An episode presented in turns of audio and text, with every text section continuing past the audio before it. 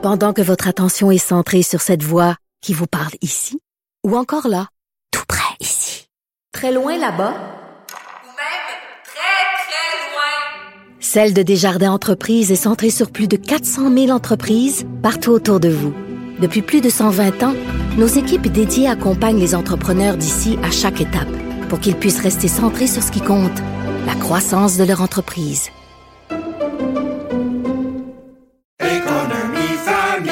Ici Ricardo. Et Émilie, marchand d'IGA. On a envie de vous inspirer à bien manger. À moins de 5 la portion. Suffit de repérer les produits valeurs sûres et de les cuisiner avec une de nos recettes. Les valeurs sûres, c'est bien pensé, hein? Bien sûr! Détails sur IGA.net. Cube Radio.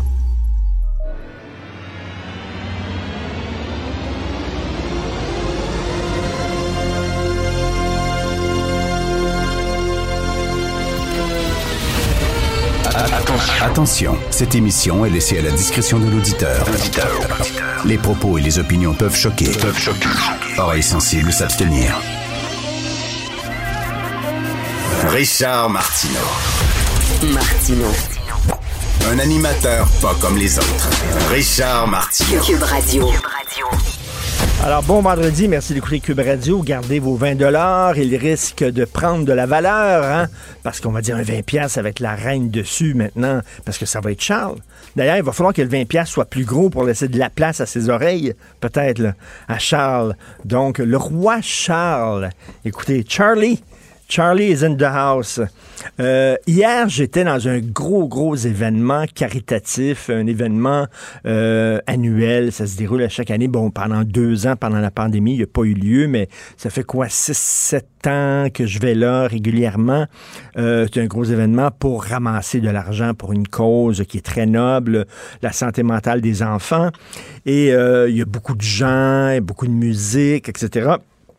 Et j'ai jasé beaucoup de politique avec des gens là parce qu'il y avait beaucoup de il y avait des journalistes, il y avait des il y avait un sénateur, etc. Puis le bon, je, je pensais de puis jasais avec le monde, puis jasais de politique et tout ça.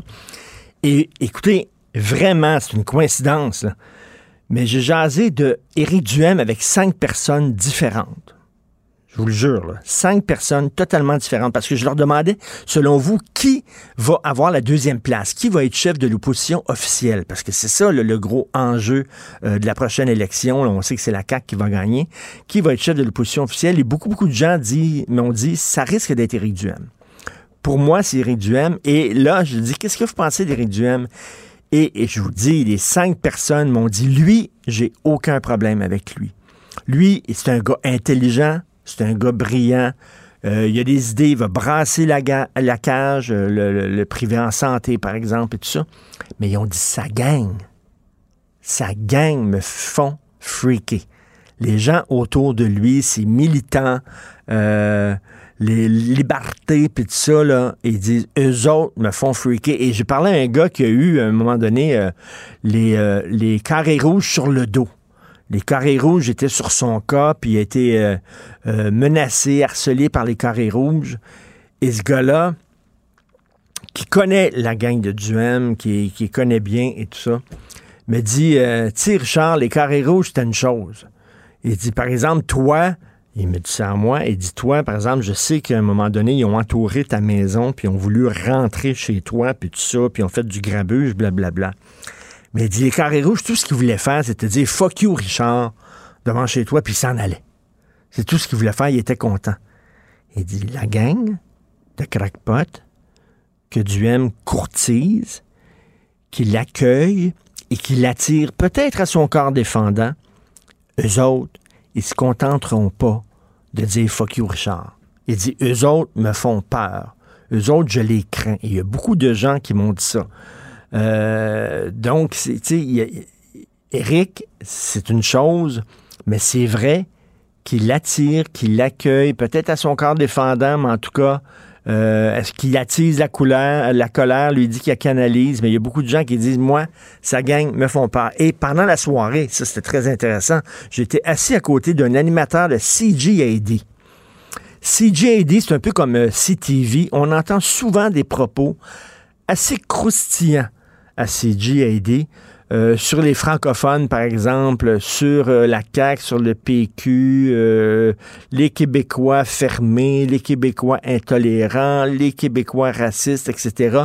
C'est le genre de propos qu'on entend sur CGAD. Mais lui, cet animateur-là qui fait l'émission entre 9h et midi, qui s'appelle Elias, il était super intéressant. Il parlait premièrement un français impeccable. Et toute la soirée, on a discuté de politique, de la CAQ, des séparatistes, de la loi 96. Euh, sur certains sujets, on était d'accord. Sur d'autres sujets, on n'était pas d'accord. Mais j'ai passé une agréable soirée et un échange intellectuel intéressant. Et on se disait, et lui et moi, lui disait, attends que ma gang sache que j'ai passé la soirée avec Richard Martineau, Sophie Durocher, puis que j'ai eu du fun, puis qu'on a eu une bonne discussion. Il dit, regarde, on se prend en selfie. Et je veux qu'on se prenne en selfie, puis je vais mettre ça sur Twitter. Il dit, ils vont, il y a des gens qui vont capoter. Il dit, il y a des gens qui m'écoutent, des anglophones, à CJD, puis tout ça. Puis là, lui, il avait le gros sourire, sa photo. Il dit, ça, ça va les faire capoter. Euh... fait que, il dit, c'est le fun qu'on puisse se parler. Et on se disait, c'est ça qui manque de plus en plus dans notre société. C'est les extrêmes. Le centre est en train de s'effondrer. Les gens ne se parlent plus parce qu'on est pogné, et j'en fais partie de ça. Là. On est pogné dans des chambres d'écho. On parle à des gens qui pensent comme nous autres. On fréquente des gens qui pensent comme nous autres. Les gens qui pensent pas comme nous autres, on les bloque on veut rien savoir, ou on s'insulte et tout ça. Là, c'était un échange courtois, le fun. Il disait des affaires sur la loi 96, je n'étais absolument pas d'accord, euh, mais c'était très intéressant. Et ce qui était le fun, c'est que c'était un gars très, euh, assez euh, conservateur. il n'aime pas les woke. Il n'aime pas le multiculturalisme canadien, absolument pas. Il trouve ça complètement zélé. Et j'ai demandé, si on te garantissait, si c'était clair pour toi que les droits des anglophones étaient protégés, béton au Québec, tu n'aimes pas le multiculturalisme canadien, tu n'aimes pas la gauche canadienne qui est très forte, tu n'aimes pas les woke qui disent au Canada c'est vraiment fou. Est-ce que tu accepterais l'indépendance du Québec en disant moi, je veux l'indépendance, parce que le Canada, je me reconnais plus là-dedans, puis le multi, il dit oui. Il me dit yes. Je dis, il y a peut-être des anglophones comme toi, effectivement, qui seraient peut-être intéressés par une indépendance parce qu'ils ne se reconnaissent plus dans le Canada si on leur garantissait euh, qu'on protégeait leurs droits. Bref, cela dit, c'est le fun de parler de façon courtoise avec des gens avec qui on n'est pas d'accord. Et c'est d'ailleurs ce que peut-être ce que je m'apprête à faire avec euh, Tom Mulcair et Jean-François Lisée un peu plus tard. Un peu plus tard. Martino. Le cauchemar de tous les woke.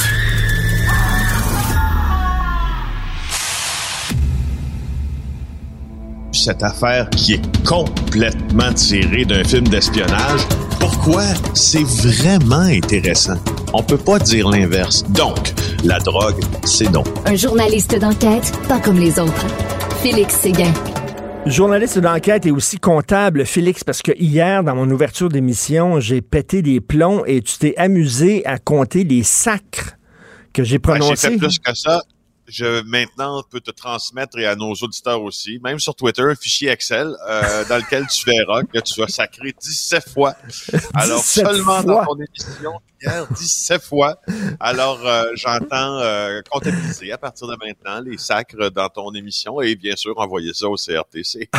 ben non, on n'est pas géré par le CRTC parce qu'on est une radio internet justement, ce qui nous donne beaucoup de liberté. Et peut-être nos patrons diraient des fois, on en profite un peu trop de notre liberté au micro. Euh, écoute, sujet plus grave, féminicide à Montréal, Félix. Ben oui, puis euh, féminicide devant les enfants euh, du couple. Voilà, voilà, ce qui est arrivé dans l'arrondissement La Salle. Vous voyez le texte aujourd'hui dans le journal d'Antoine Lacroix, Michael Nguyen et Jonathan Tremblay. Donc, c'est une jeune mère de famille d'origine camerounaise qui euh, sortait de chez elle, dans l'arrondissement La Salle, euh, pour attacher ses enfants dans les sièges à cet effet de la voiture. Et sort de nulle part son ex-conjoint et la poignarde devant ses enfants. Euh, et elle est décédée un peu plus tard dans un hôpital euh, montréalais. L'endroit où elle demeurait, c'est un endroit, et je cite les mots de mes collègues, là, où elle se terrait avec ses enfants, où elle se terrait. Euh, pourquoi? Parce que son conjoint, son ex-conjoint, hein, a déjà été accusé et puis acquitté en juin euh, de, de, d'accusation justement euh, d'agression à son endroit. Donc c'est une scène de violence conjugale extrême qui mène à la mort d'une personne. Euh, il semble que Gisèle Ital Bétondi, nommons-la, c'est son nom, elle a été malmenée à plusieurs reprises dans le passé. Et ses amis le savaient. Elle avait trois enfants, mais ses amis savaient que lorsqu'elle venait à peine d'accoucher, son mari était déjà violent avec elle. Alors ses amis, ce qu'elle pouvait faire, c'est prier avec elle. très pieux, ses amis, elle aussi, très religieux. Euh, et à un moment donné, elle s'est... Faut dire quand Dieu, Dieu, leur Dieu a pas fait grand-chose, hein? Hein, c'est ça, hein? Et des fois, c'est bien hein, de t'en remettre à une force euh, extérieure, sauf que cette force, moi, je, je, suis sur la même page que toi, là, beau prier, non, mais mari violent, c'est un mari violent. Euh, ça te fait du bien, tant mieux, mais ça te sauve pas de, euh, de ce que la justice peut pas te sauver parce que lui, il a été acquitté, comprends-tu? Il avait pas assez de preuves. Mais il avait été euh, acquitté, je lis le texte, là, il avait été acquitté. Dans, pendant le procès, la victime, c'est-à-dire la dame en question, avait témoigné pour lui, pour la défense. Donc, ça arrive des fois, trop ben souvent, où des femmes sont sous le joug euh, sont contrôlés psychologiquement par leur agresseur et bon, portent plainte, mais quand c'est le temps d'aller plus loin, oh non, finalement, ils le défendent. Euh, je le comprends, c'est pas de sa faute, je l'aime et tout ça, c'est ce qu'elle a fait. Le gars aurait pu être condamné.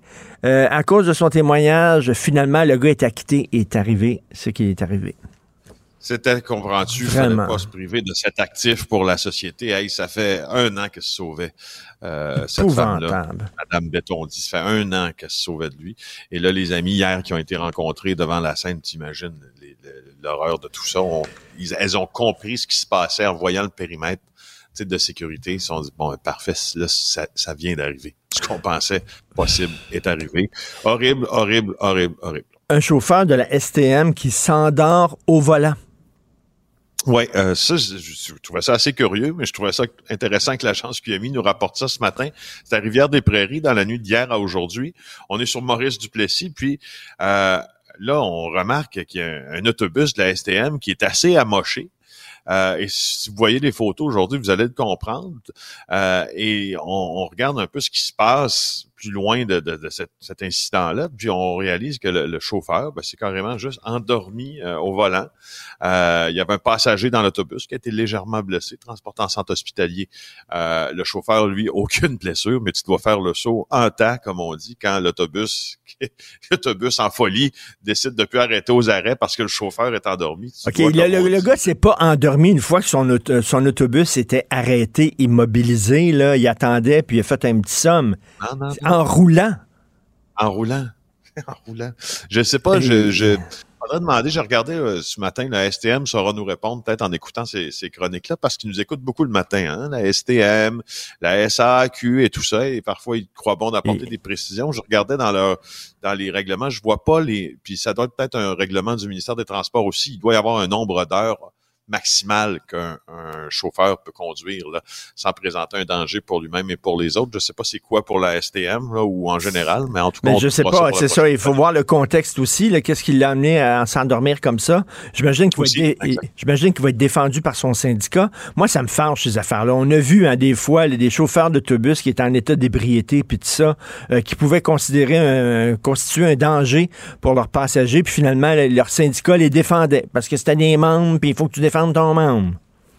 Ouais, ben oui, ça arrive, ça arrive assez souvent, effectivement, qu'on que l'on défend le membre et le membership plutôt que la qualité du travail. Euh, puis moi, ça, moi, ça me pose toujours ça. Quand on, pose, quand on pose ce débat-là de cette façon, euh, je suis toujours un peu mal parce qu'au fond, je, je, suis très, très conscient que les syndicats sont venus nous protéger des mmh. abus historiques qui ont eu lieu au Québec, mais je suis aussi très, très conscient que, on le voit dans le système de santé, dans le système d'éducation, euh, qui protège aussi euh, l'incompétence parfois. Ben et oui. Souvent. Alors c'est ça qui ça ça, m'interpelle Et tu, énormément. tu parles du système d'éducation, effectivement, des fois, il y a des professeurs qui sont incompétents, qui ont perdu la flamme, qui sont plus bons et qui sont quand même défendus, malgré tout, par leur syndicat. Écoute, il nous reste une minute, mais un cas épouvantable de maltraitance envers une aînée. C'est une année qui avait été euh, découverte là dans une résidence de, de Châteauguay. Et là, ben euh, John euh, Scott John Russell, 55 ans, euh, il a été euh, reconnu coupable, accusé en fait d'avoir laissé mourir cet aîné de façon atroce. Sa, fille et son gendre auraient causé la mort de l'aîné, nous apprend Frédéric Giguère par négligence euh, criminelle. Alors, ils doivent comparaître ce matin euh, au palais de justice de Salaberry de Valleyfield. C'est une aînée dont ils devaient prendre soin. C'est ça, c'est ça la, la question là-dedans. C'est une aînée dont ils devaient prendre soin. Euh, C'était passé en juin 2021. Euh, et là, lui a fait un appel au 911 à ce moment-là, en juin 2021, en disant, ben, écoute, la, la dame euh, dont je devais prendre soin est inconsciente depuis deux jours. Alors là, euh, les par- paramédics qui arrivent sont marqués par son état, les pleins infectés, odeur de putréfaction, etc., etc. Elle respirait presque plus. Puis là, on s'est rendu compte que finalement, c'est de la négligence criminelle probablement, puis il va en être accusé. Écoute, ça arrive trop souvent, ce genre de choses-là. Écoute, on, on, euh, à- début d'émission et avec toi, j'ai pas sacré une fois. C'est bon en calvaire, ça? Ah, ben, c'est bon en calvasse, effectivement. Merci, excellent week-end. On se reparle le lundi, Bye. Félix. Salut. Martino. Le parrain de l'actualité.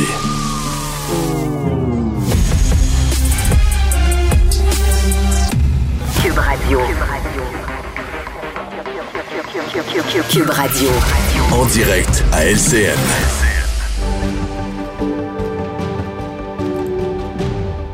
C'est l'heure de rejoindre Richard Martineau à Cube Radio. Salut Richard. Salut Jean-François. Écoute, euh, c'est vraiment particulier hein, parce qu'on avait l'impression qu'elle serait toujours là. Vraiment. Cette Ouais. femme-là était là avant notre naissance, puis on pensait qu'elle serait là après notre mort. C'est vrai, elle faisait partie du paysage. Bon, ben 96 ans. Écoute, Jean-François, il y a deux choses. hein. Il y a la monarchie et il y a la femme.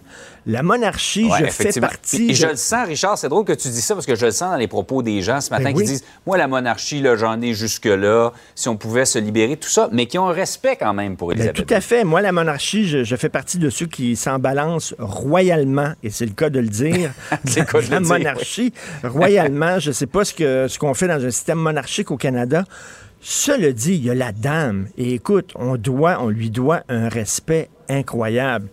Je fais partie Mhm. de tous les gens qui ont regardé, bien sûr, la fameuse série The Crown. Là, vous allez me dire, c'est une série de fiction, mais c'est une série de fiction qui est basée quand même sur des faits qui ont Ouais. été vérifiés, etc. Donc, c'est une série de fiction, mais qui s'approche énormément de la réalité. Et quelle femme, écoute, qui a vraiment, qui ne, ça lui tentait pas d'être reine, c'est lui est tombé sur le dos. Elle s'est acquis de cette tâche-là avec énormément de dignité. Et euh, a- Remarque, Richard, il y a des gens qui disent Ça lui tentait pas d'être reine, il y a pire que ça dans la vie. Il y a pire que ça dans la vie, mais euh, je pense qu'il y a mieux que ça dans la vie aussi, parce que c'est une prison, littéralement. Là. Euh, la, la- la- la vie que ces gens-là mènent, euh, ils sont très riches, oui, mais ça doit être plate en maudit, cette job-là. Euh, vraiment. Et euh, écoute, moi, il y, a- il y a une scène fantastique du film de, euh, de- de Queen avec... Helen Mirren qui jouait la reine Oui. de façon formidable. Et euh, bon, c'était la princesse Diana. Elle est morte. Euh, les gens s'épangent dans leur émotion. Les gens pleurent. Euh, Tu sais, devant la fameuse clôture, devant le palais, il y a des millions de fleurs et de toutous et tout ça. Et on reproche à la reine Élisabeth de rester trop froide. Et on lui dit, il faut que vous fassiez montrer votre émotion. Donc, elle sort en public. Elle se promène, elle regarde les fleurs, les cartes, les toutous, et elle reste totalement froide. Et les gens lui avaient reproché ça, mais cette femme-là, c'est une femme d'une autre époque. C'est- Son époque, Ouais. c'était tes, émotions, tu ne les montres pas. C'est en retenue. Ça ne veut pas dire que tu n'es pas triste, mais tu les gardes pour toi. Et là, elle se retrouvait dans une, dans une société qui est la nôtre, où on s'épanche. Sais, notre émotion, il faut la montrer. Puis on se filme en Mhm. train de pleurer sur TikTok, puis sur Instagram, puis sur tout Ouais. ça, ces médias sociaux, puis tout ça. On en met. Et elle, c'était, au contraire, c'était, c'était deux, un clash entre deux façons de voir, deux sociétés. Et elle, qui était très droite, très ferme et tout ça, euh, elle a passé à travers toutes les décennies, toutes les crises et, et tout ça, avec quand même une certaine dignité. Donc, la monarchie, c'est une chose, l'institution, c'est une chose, mais reste que quand même, quelle dame! Et c'est vraiment une histoire absolument fascinante, l'histoire de euh, II, qui a vu, quoi, sept gouvernements, sept chefs d'État, et tout le passage à toutes les scènes dans la série euh, La Couronne de Crown sur ses relations avec Churchill, c'est vraiment grandiose. Absolument. Peut-être l'incarnation, quand tu parlais de la retenue dans les émotions, peut-être l'incarnation du flegme britannique euh, Oui, également. le fameux flegme britannique stiff upper lip, comme on disait, là, la lèvre supérieure très, très droite, comme ça, là. Ouais, même, là. tu, ferais un bon, tu ferais un bon Britannique. Euh, on revient sur les réactions ici, Richard, parce que bon, là, on en a déjà parlé euh, dans le passé. euh, je, je pense même plus. Est-ce qu'on prête encore serment à la reine pour les députés de l'Assemblée nationale? Je suis plus certain, mais il y en a qui ne voulaient pas le faire. Et Paul Saint-Pierre Plamondon, hier, euh, a quand même réagi.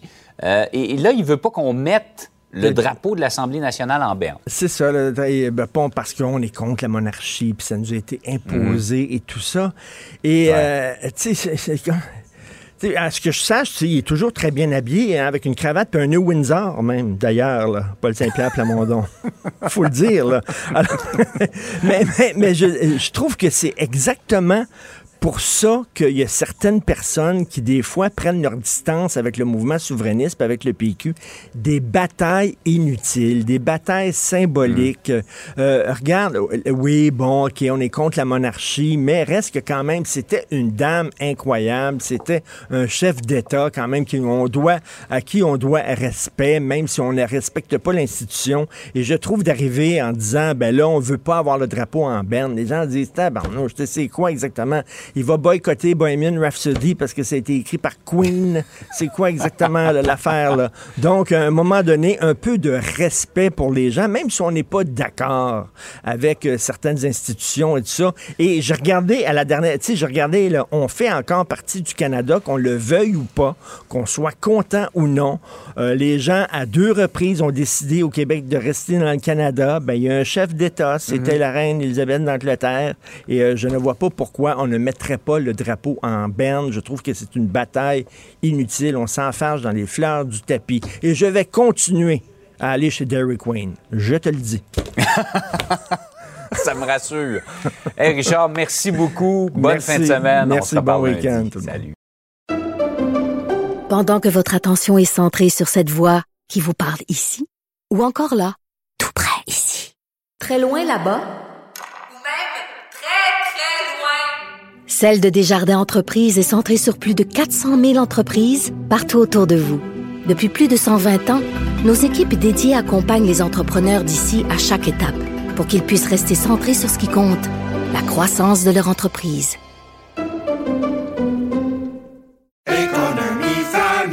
Ici Ricardo. Et Émilie, marchand d'IGA. On a envie de vous inspirer à bien manger. À moins de 5 la portion. Suffit de repérer les produits valeurs sûres et de les cuisiner avec une de nos recettes. Les valeurs sûres, c'est bien pensé, hein? Bien sûr! Détails sur IGA.net. Vous vous demandez si les plantes ressentent de la douleur?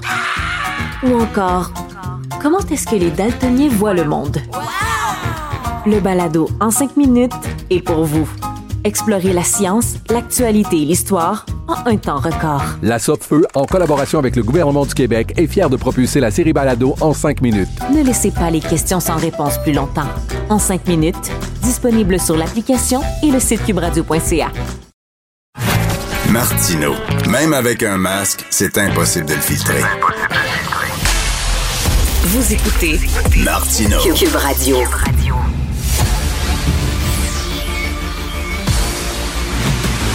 Jean-François Lisée, On va juste dire qu'on est d'accord. Thomas Mulcair. Je te donne 100% raison. La rencontre. C'est vraiment une gaffe majeure. Tu viens de changer de position. Ce qui est bon pour Pitou est bon pour Minou. La rencontre. Lisée, Mulcair.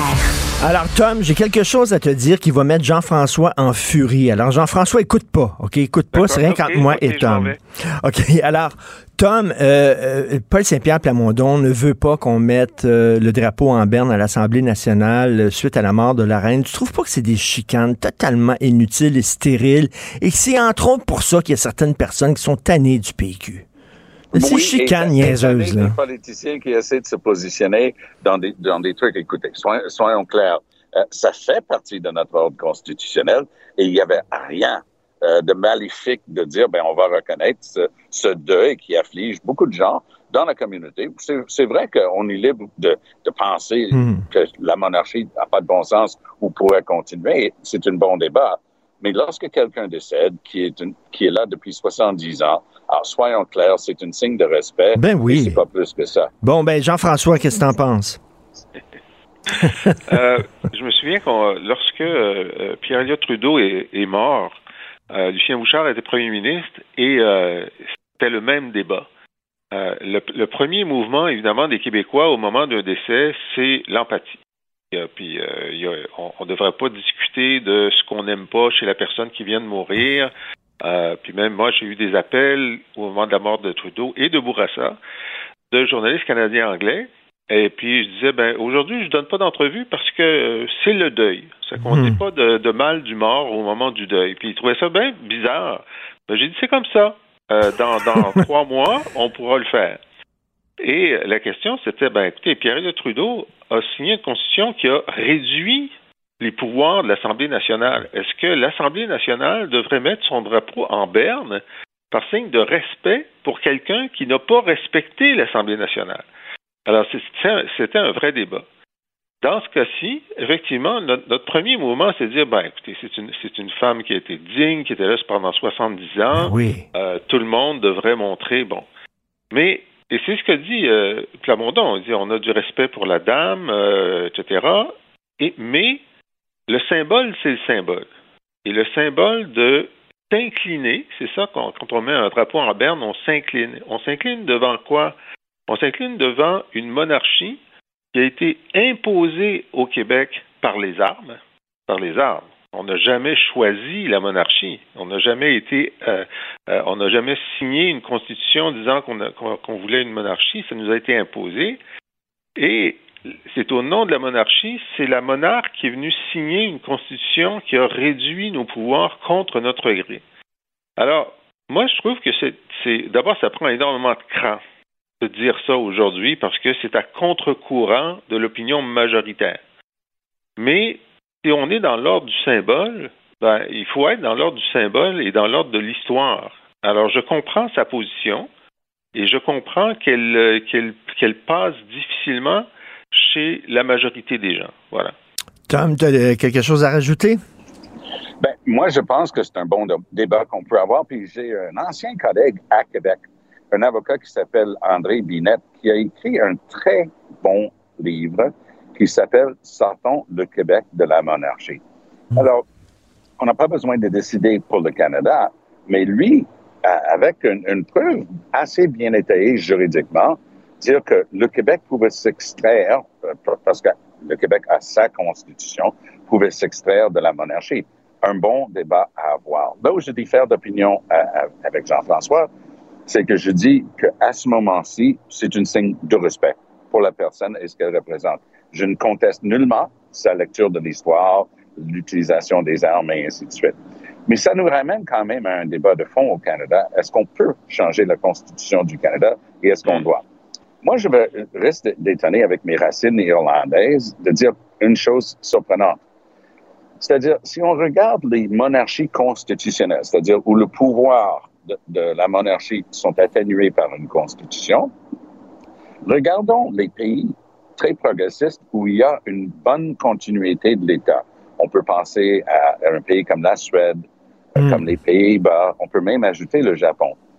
Il y a une douzaine de pays euh, comme ça, le Canada et l'Australie sont avec la monarchie britannique, mais il y a des pays très pa- pacifiques, une bonne continuation dans les institutions, l'ordre une bonne- un bon niveau de vie, des pays assez progressistes. Moi, c'est une supposition. J'ai aucune euh, science pour euh, étayer ce que je veux dire là. Mais c'est presque comme si les politiciens, quand ils savent qu'il y a une petite coche au-dessus, un petit niveau au-dessus, même un peu théorique, ça garde la politique avec la politique et cette autre entité, en l'occurrence la monarchie, joue un rôle très subtil d'atténuer. Et Jean-François, qu'est-ce que tu penses de ça? Moi, j'ai entendu aussi des gens qui disent on s'en va vers un conflit euh, au cours des prochaines années avec euh, la Russie et la Chine. Et c'est important d'avoir des grands blocs de l'autre côté, comme le Commonwealth. Le Commonwealth va former un bloc euh, qui euh, va nous, euh, nous aider dans, ce- dans ce conflit-là. Qu'est-ce que tu en penses? Ben, je pense que c'est un argument qui, qui est assez faible, mais le, le Commonwealth, écoutez, c'est, on est dans un bloc où euh, la, la puissance la plus importante n'est pas une monarchie, hein, euh, c'est, euh, c'est les États-Unis, euh, et c'est pas, c'est pas nécessaire. euh, euh, le Commonwealth pèse aussi peu que disons, aussi peu que la francophonie dans, dans la, la géopolitique des, des blocs. Mais ce que dit Tom est intéressant pour la continuité de l'État. Mais le problème qu'on a, c'est que euh, ce sont des monarchies euh, qui ont été euh, avec des monarques locaux. Hein? C'est, des monarques locaux. Mais nous, on a un monarque étranger. Et là, on sait que pour la première fois de l'histoire du Canada, il y a une majorité de Canadiens, y compris de Canadiens anglais, y compris d'électeurs conservateurs canadiens anglais, qui ont dit lorsque la, la bien-aimée Élisabeth ne sera plus de ce monde, il faut sortir de la monarchie. Et on n'est pas dans en, en 2022, euh, le remplacement, c'est pas quelle famille canadienne on va choisir pour être roi et reine. Tu sais, là, c'est plus possible. C'est plus possible de décider qu'il y a quelqu'un au Canada qui a du sang bleu puis qui va être notre, notre monarchie héréditaire. Donc, on, on va être obligé de, de, de choisir quelque chose de remplacement. Et le débat, c'est toujours ça. C'est par quoi on le remplace. Par exemple, en Australie, ils ont fait la gaffe de tenir un référendum euh, pour se débarrasser de la monarchie et de le remplacer par telle chose. Il y avait une majorité qui voulait se débarrasser de la monarchie, mais pas une majorité pour la, proposition de remplacement. Alors, ce qu'il faut faire au Canada, c'est, dans un premier temps, on décide par quoi, euh, si on ne veut plus de la monarchie, et dans un deuxième temps, choisir ce par quoi on le remplace. Euh, Tom, euh, on sait que c'est très important la reine pour Stephen Harper. hein. il faisait du nation building. Il disait euh, la reine va faire partie justement de, la culture du Canada, de, sa, de, ce que représente le Canada. Il envoyait des photos de la reine un peu partout, tout ça. Et à l'époque, je dois le dire, une petite parenthèse, anecdote, j'avais été approché pour recevoir une médaille pour le jubilé de la reine. On voulait me donner une médaille que j'ai refusée fièrement. Je pense qu'il en donnait à tout le monde. Il sortait dans la rue dehors il disait est-ce que ça te tente d'avoir une médaille, etc. Euh, pas, ils m'en- ont pas offert. T'en ont offert? Il Il y en avait de ces médailles-là. Il y en avait de ces Il y en avait, là. Hey, pour qu'il m'en donne une, c'est vraiment, ils ne savaient plus à qui en donner exactement. Euh, Tom, est-ce que, selon toi, les Canadiens sont encore attachés à la reine? Oui, je, je dirais que oui. Puis il y a une chose qu'il ne faut pas oublier. C'est facile de dire il n'y a qu'à faire ci, il n'y a qu'à faire ça. Il y a des pays, par exemple, du Commonwealth, euh, aux Caraïbes, qui, au cours des dernières années, sont devenus des républiques, ont laissé tomber la monarchie. Mais ici au Canada, le calcul qu'on avait, parce que, comme je dis, mes racines irlandaises ne m'amènent pas à être trop monarchiste, mais euh, si on regarde quand même la réalité, c'est très difficile de changer la Constitution canadienne. Mais est-ce que je peux dire que j'ai déjà rencontré la reine? J'étais Ah oui. un représentant du, Qué- du Québec à une réunion du Commonwealth à Londres. Alors, ils nous ont bien préparés. T'as pas le droit de toucher la reine à moins que tu tends sa main avec un gant. Puis, il faut dire ma'am et pas mom et ainsi de suite. Alors, moi, je la rencontre. Puis, spontanément, on est à Londres. Tout le monde parle anglais. Commonwealth, je, je, je l'aborde en anglais. Et elle me dit, uh, where are you from? Et je dis, Québec. And- et elle me dit, elle m'a pu dire un mot d'anglais. Elle a entretenu une conversation avec un Français châtié, Ah impeccable, con- continental. Et donc, tu voyais, elle, elle- elle était espiègle, il y avait toujours une lumière dans ses yeux. Quand elle te parlait, il n'y avait personne d'autre dans la pièce. Et Elle avait vraiment cette capacité-là. Et je dois terminer en disant que puisque j'étais chef de l'opposition officielle à Ottawa, je suis membre du Conseil privée de la reine à vie. Et donc, il va y avoir des choses pour lesquelles je vais être convoqué à Londres. Je vous laisserai savoir si je décide d'y aller ou pas. Euh, Jean-François, euh, il va avoir un attachement émotif beaucoup moins fort avec euh, Charles, le roi Charles. Hein? Ben, euh, c'est- clair. Puis euh, même même en Angleterre, il y a eu euh, il y a- il y a quelques temps, quelques années, on se demandait euh, est-ce que, est-ce que les, Britanniques n'aimeraient pas mieux sauter une génération et aller directement à William plutôt que de passer par euh, par le prince Charles? Il aurait fallu pour y arriver que la reine de son vivant euh, le convainque ou le, le convainque ou convainque euh, la- la- le Parlement de, de faire ce changement-là. Mais de toute évidence, ça n'est pas arrivé. Donc, Charles est roi. Il va être roi pour combien de temps? On ne le sait pas. Il a l'air en très bonne santé. Donc, euh, William est dans la position où Charles était de se demander est-ce que euh, mon père va vivre jusqu'à 96 ans? Mais moi, je, défends, je défends Charles. C'est un homme cultivé, un passionné d'architecture, un passionné d'écologie. D'ailleurs, Tom, il était écologiste quasiment avant l'heure, là, euh, Charles. Est-ce que Tom est là? Euh, oui, je suis là. Il a travaillé avec le World Wildlife Fund. C'était effectivement quelqu'un avec un très bon background, très crédible en, en matière euh, d'environnement. Et euh, ça fait partie de ce qui va être considéré. Et si on regarde la longévité de sa maman et de sa grand-mère, il, risque d'être notre roi pendant très longtemps. Moi, je pose une question de base sur le jugement de Charles. Il a quitté euh, la princesse Diana pour Camilla. Quelqu'un qui, qui prend cette décision-là, je ne peux plus faire confiance à son jugement. Attends, attends une minute, je, je m'excuse, mais Camilla, et, et peut-être que Camilla, il y avait des conversations beaucoup plus intéressantes avec elle qu'avec la princesse frivole qui tripait sur Phil Collins. Peut-être. Ben, moi, j'aime bien Phil Collins. Et puis, euh, je maintiens que quand tu laisses euh, Diana pour Camilla, tu n'as pas un jugement sûr. Je vous laisse là-dessus à vous deux. Allez, Alors, bon week-end. bon et- week-end. et Bon, vin- bon vendredi. Oui. Faites un toast à Sa Majesté. OK, merci. Salut à vous deux. Salut, Bye. bye. bye. Joignez-vous à la discussion. Appelez ou textez le 187 Cube Radio. 1877 827 2346. Alors, euh, Mélanie Côté, elle est survivante de violences conjugales. Euh, elle a été euh, intimidée, harcelée, agressée, battue par un conjoint euh, qui est en prison et qui va sortir. Il été incarcéré depuis presque dix ans. À un moment donné, il va sortir. Elle est très inquiète parce que pourquoi? Vous savez que les, fameux bracelets anti-rapprochement, mais ça, c'est au provincial.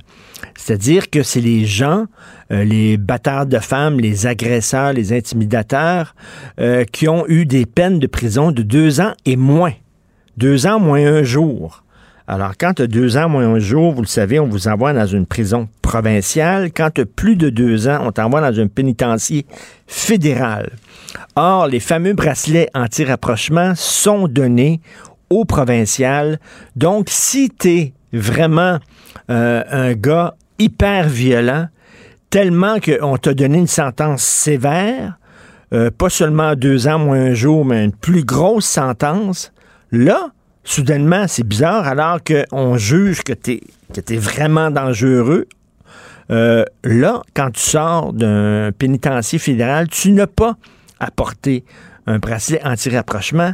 Et euh, Mélanie Côté s'en désole. Elle est avec nous. Bonjour, Madame Côté. Salut Richard, comment vas-tu? Ça va très bien. Euh, il va sortir quand, votre ex? Ça serait en décembre 2023 quand il aura purgé, euh, dans le fond, l'intégral- l'intégralité de sa peine de 10 ans. Avec 10 ans, là, c'est une lourde peine, donc ça veut dire qu'il était vraiment dangereux. Euh, c'est surtout parce que, dans le fond, il a déjà purgé une peine dans un autre cas de violence conjugale. Fait que, dans le fond, il est récidiviste. Et euh, quand on compare, dans le fond, son le crime précédent versus le mien, il y a eu aussi de la, euh, une, ag- une aggra- Excuse-moi, je, je cherche Oui. mes mots. Il y a eu de la... Ça a été pire, en fait, dans, dans ma situation.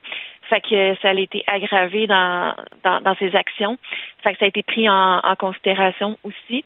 dans ma situation à moi aussi, il y a eu euh, mon fils euh, qui était bébé qui était impliqué aussi.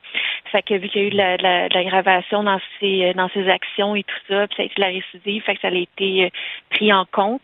Le fait qu'il qu'il niait, qu'il reconnaissait pas non plus l'ampleur de ce qui s'est passé, il reconnaissait pas que dans le fond les, les, les chefs d'accusation qui ont été portés contre lui. Fait que tout ça a été pris en, en ligne de compte. Euh, il n'a pas été libéré non plus, euh, rendu à son euh, à sa libération d'office. OK. Les commissaires ont refusé sa libération d'office rendu à son deux tiers de sa peine parce qu'il n'a pas cheminé quand il était à l'intérieur des murs et tout ça. Fait qu'il a pas, il reconnaît toujours pas ce qu'il a fait. Il reconnaît toujours pas les. OK, les donc, il, a été envoyé, il a été envoyé dans une pénitentiaire en 2014. Il va sortir en 2023, à- après presque 10 ans.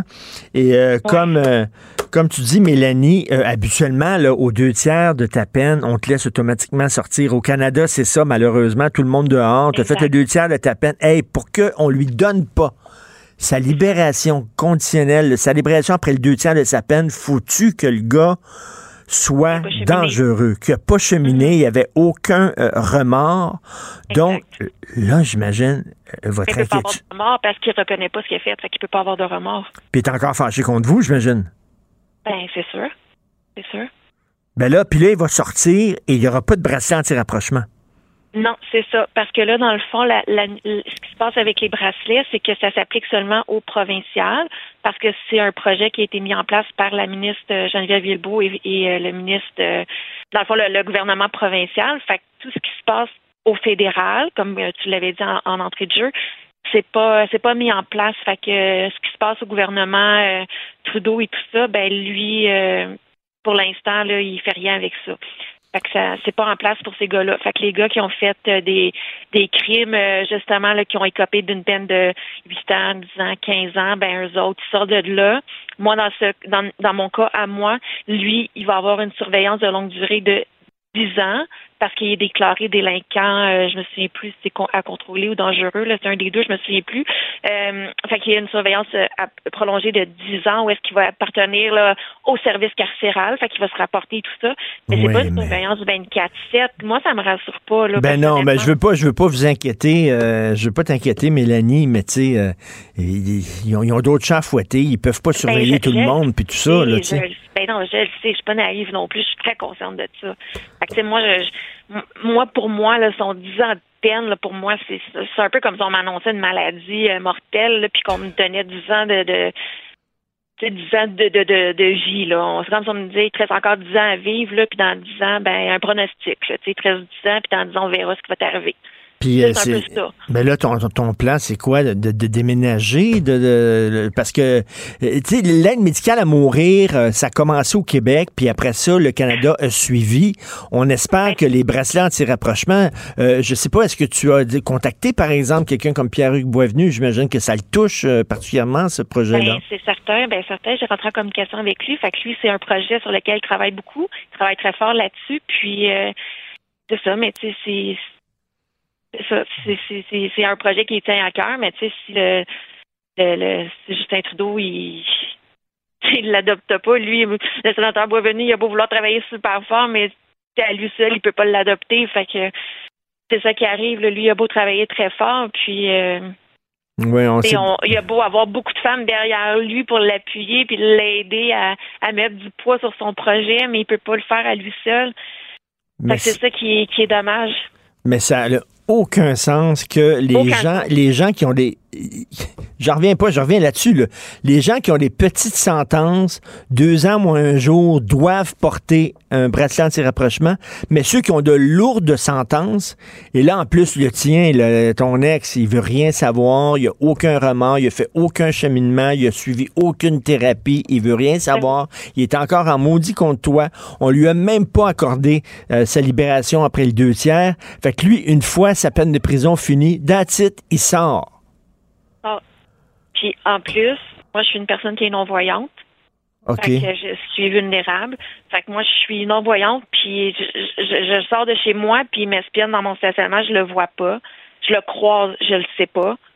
Fait que je suis vraiment, Ben, vraiment en danger. Mais qu'est-ce que tu vas faire, Mélanie? Qu'est-ce qu'on dit autour de toi? Tes proches, tes amis disent quoi? Ben, tout, tout le monde, tout le monde sont inquiets. Tout le monde sont inquiets pour ma sécurité. C'est c'est normal. Tout le monde a peur. Tout le monde craint pour, euh, pour ma sécurité, pour euh, celle de mon enfant. Tout le monde a peur. C'est bien évident. Mais, tu sais, on protège, on, on protège les anciens mafieux là, qui, euh, qui, qui ont témoigné, qui ont témoigné contre leurs anciens collègues. On les protège, on leur donne une autre identité, on les déménage, etc. Exactement. Mais moi, je suis pas une délateur, fait que j'ai pas le droit à cette protection-là. Je ne suis qu'une femme victime de violence conjugale. Je ne suis que ça. Mais toi, est-ce que tu as peur que la première chose qu'ils fassent en sortant, c'est d'essayer de savoir où tu es? Ben, il sait déjà où est-ce que je suis. Il sait où est-ce que je suis. Ça n'a pas été très long qu'il l'a su parce que j'ai été très facile à trouver, même s'il était en dedans. Et quand même bien que je déménage, on s'entend que c'est quelqu'un plein de ressources. là. C'est facile de trouver quelqu'un dans le. C'est pas, c'est pas dur de trouver quelqu'un. Tu veux trouver quelqu'un, tu te mets, puis c'est assez simple. là. Bon, écoute, je vais lire, c'est je vais lire, je vais lire un, extrait de texte, un texte de journal, euh, Florence, qui a été publié sur ton histoire. Euh, désolé si ça te rappelle des mauvais souvenirs, mais j'imagine que tu n'as pas besoin d'un texte pour t'en rappeler. Absolument pas. Mathieu Bougie, 37 ans, a fait vivre un véritable enfer à Mélanie Côté en janvier 2014. Il était parti de deux montagnes pour se rendre au domicile de sa victime à Trois-Rivières.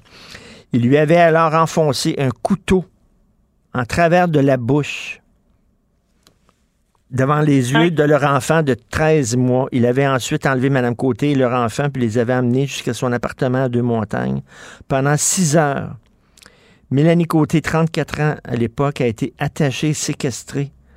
Bougie a alors commencé à faire subir une torture mentale à sa victime en lui disant notamment qu'il avait tué ses parents.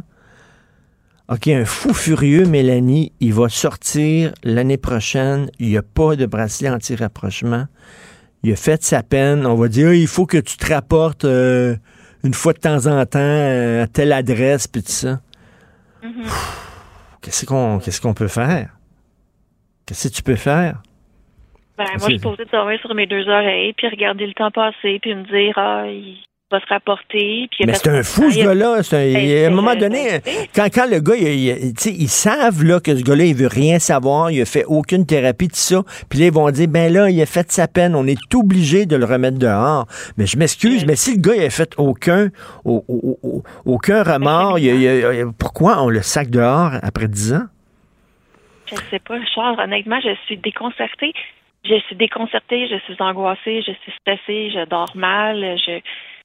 Et puis, en plus, quand on lit le, rapport des commissaires sur le refus de la libération à son deux tiers, on lit clairement qu'il s'est bagarré à l'intérieur des murs avec d'autres détenus, qu'il s'en est pris à des agents correctionnels. Moi, une femme non-voyante, je suis censée me dire, il va sortir dans 15 mois, après l'expiration légale de sa peine, il aura purgé sa sentence, il aurait payé sa dette à la société, je suis censée vaquer à mes occupations et rester la conscience tranquille en me disant je m'en lave les mains. Ben. Encore un autre féminicide hier, la femme est décédée. Mais c'est pas grave, un de plus. Moi, je vais faire partie des statistiques probablement l'année prochaine. Je le sais pas. non. Mais écoute, euh, je- c'est certain que comme journaliste, comme chroniqueur, on va en parler. Euh, moi, je vais écrire là-dessus. C'est certaines chroniques. Il faut, il faut que ça avance au fédéral. Euh, je, je- puis malheureusement, Justin Trudeau, il est très dans le, il est beaucoup dans le pardon. Il est beaucoup dans, Ah, il faut comprendre les gens qui sont en prison. C'est, ils sont là parce que peut-être ils ont eu une mauvaise enfance, puis tout ça. Il est beaucoup là dans la réhabilitation. Je comprends là, la réhabilitation, mais à un moment Ben, Il y donné, a des gens qui ne réhabilitent pas. Ben, c'est ça. Puis tu fais quoi avec ces gens-là? T'es sort? Ben, c'est ça. Fait qu'il y a eu aggravation. aggra- voyons. Ça s'est aggravé entre son ex et moi. Qu'est-ce qui va se passer quand il va sortir?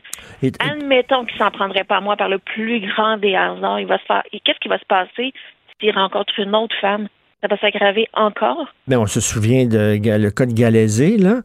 Il est sorti, Ben oui. le gars avait tué sa femme, il fait de la prison, il est sorti, on lui a permis d'aller voir des travailleuses du sexe. La première chose qu'il a faite, c'est qu'il y en a tué une, je veux pas t'inquiéter, là, mais, mais, Ben mais, non, mais c'est exactement ça. mais ton fils a 13 ans, est-ce que tu lui parles à ton fils? Est-ce que tu lui as raconté cette histoire-là à ton fils? Est-ce que tu as Non, parlé mon fils, est rendu à- mon fils a 9 ans et demi aujourd'hui. Il avait 13 mois à l'époque. OK, Maintenant, il a 9, neuf ans ans. et oui, demi. excuse-moi.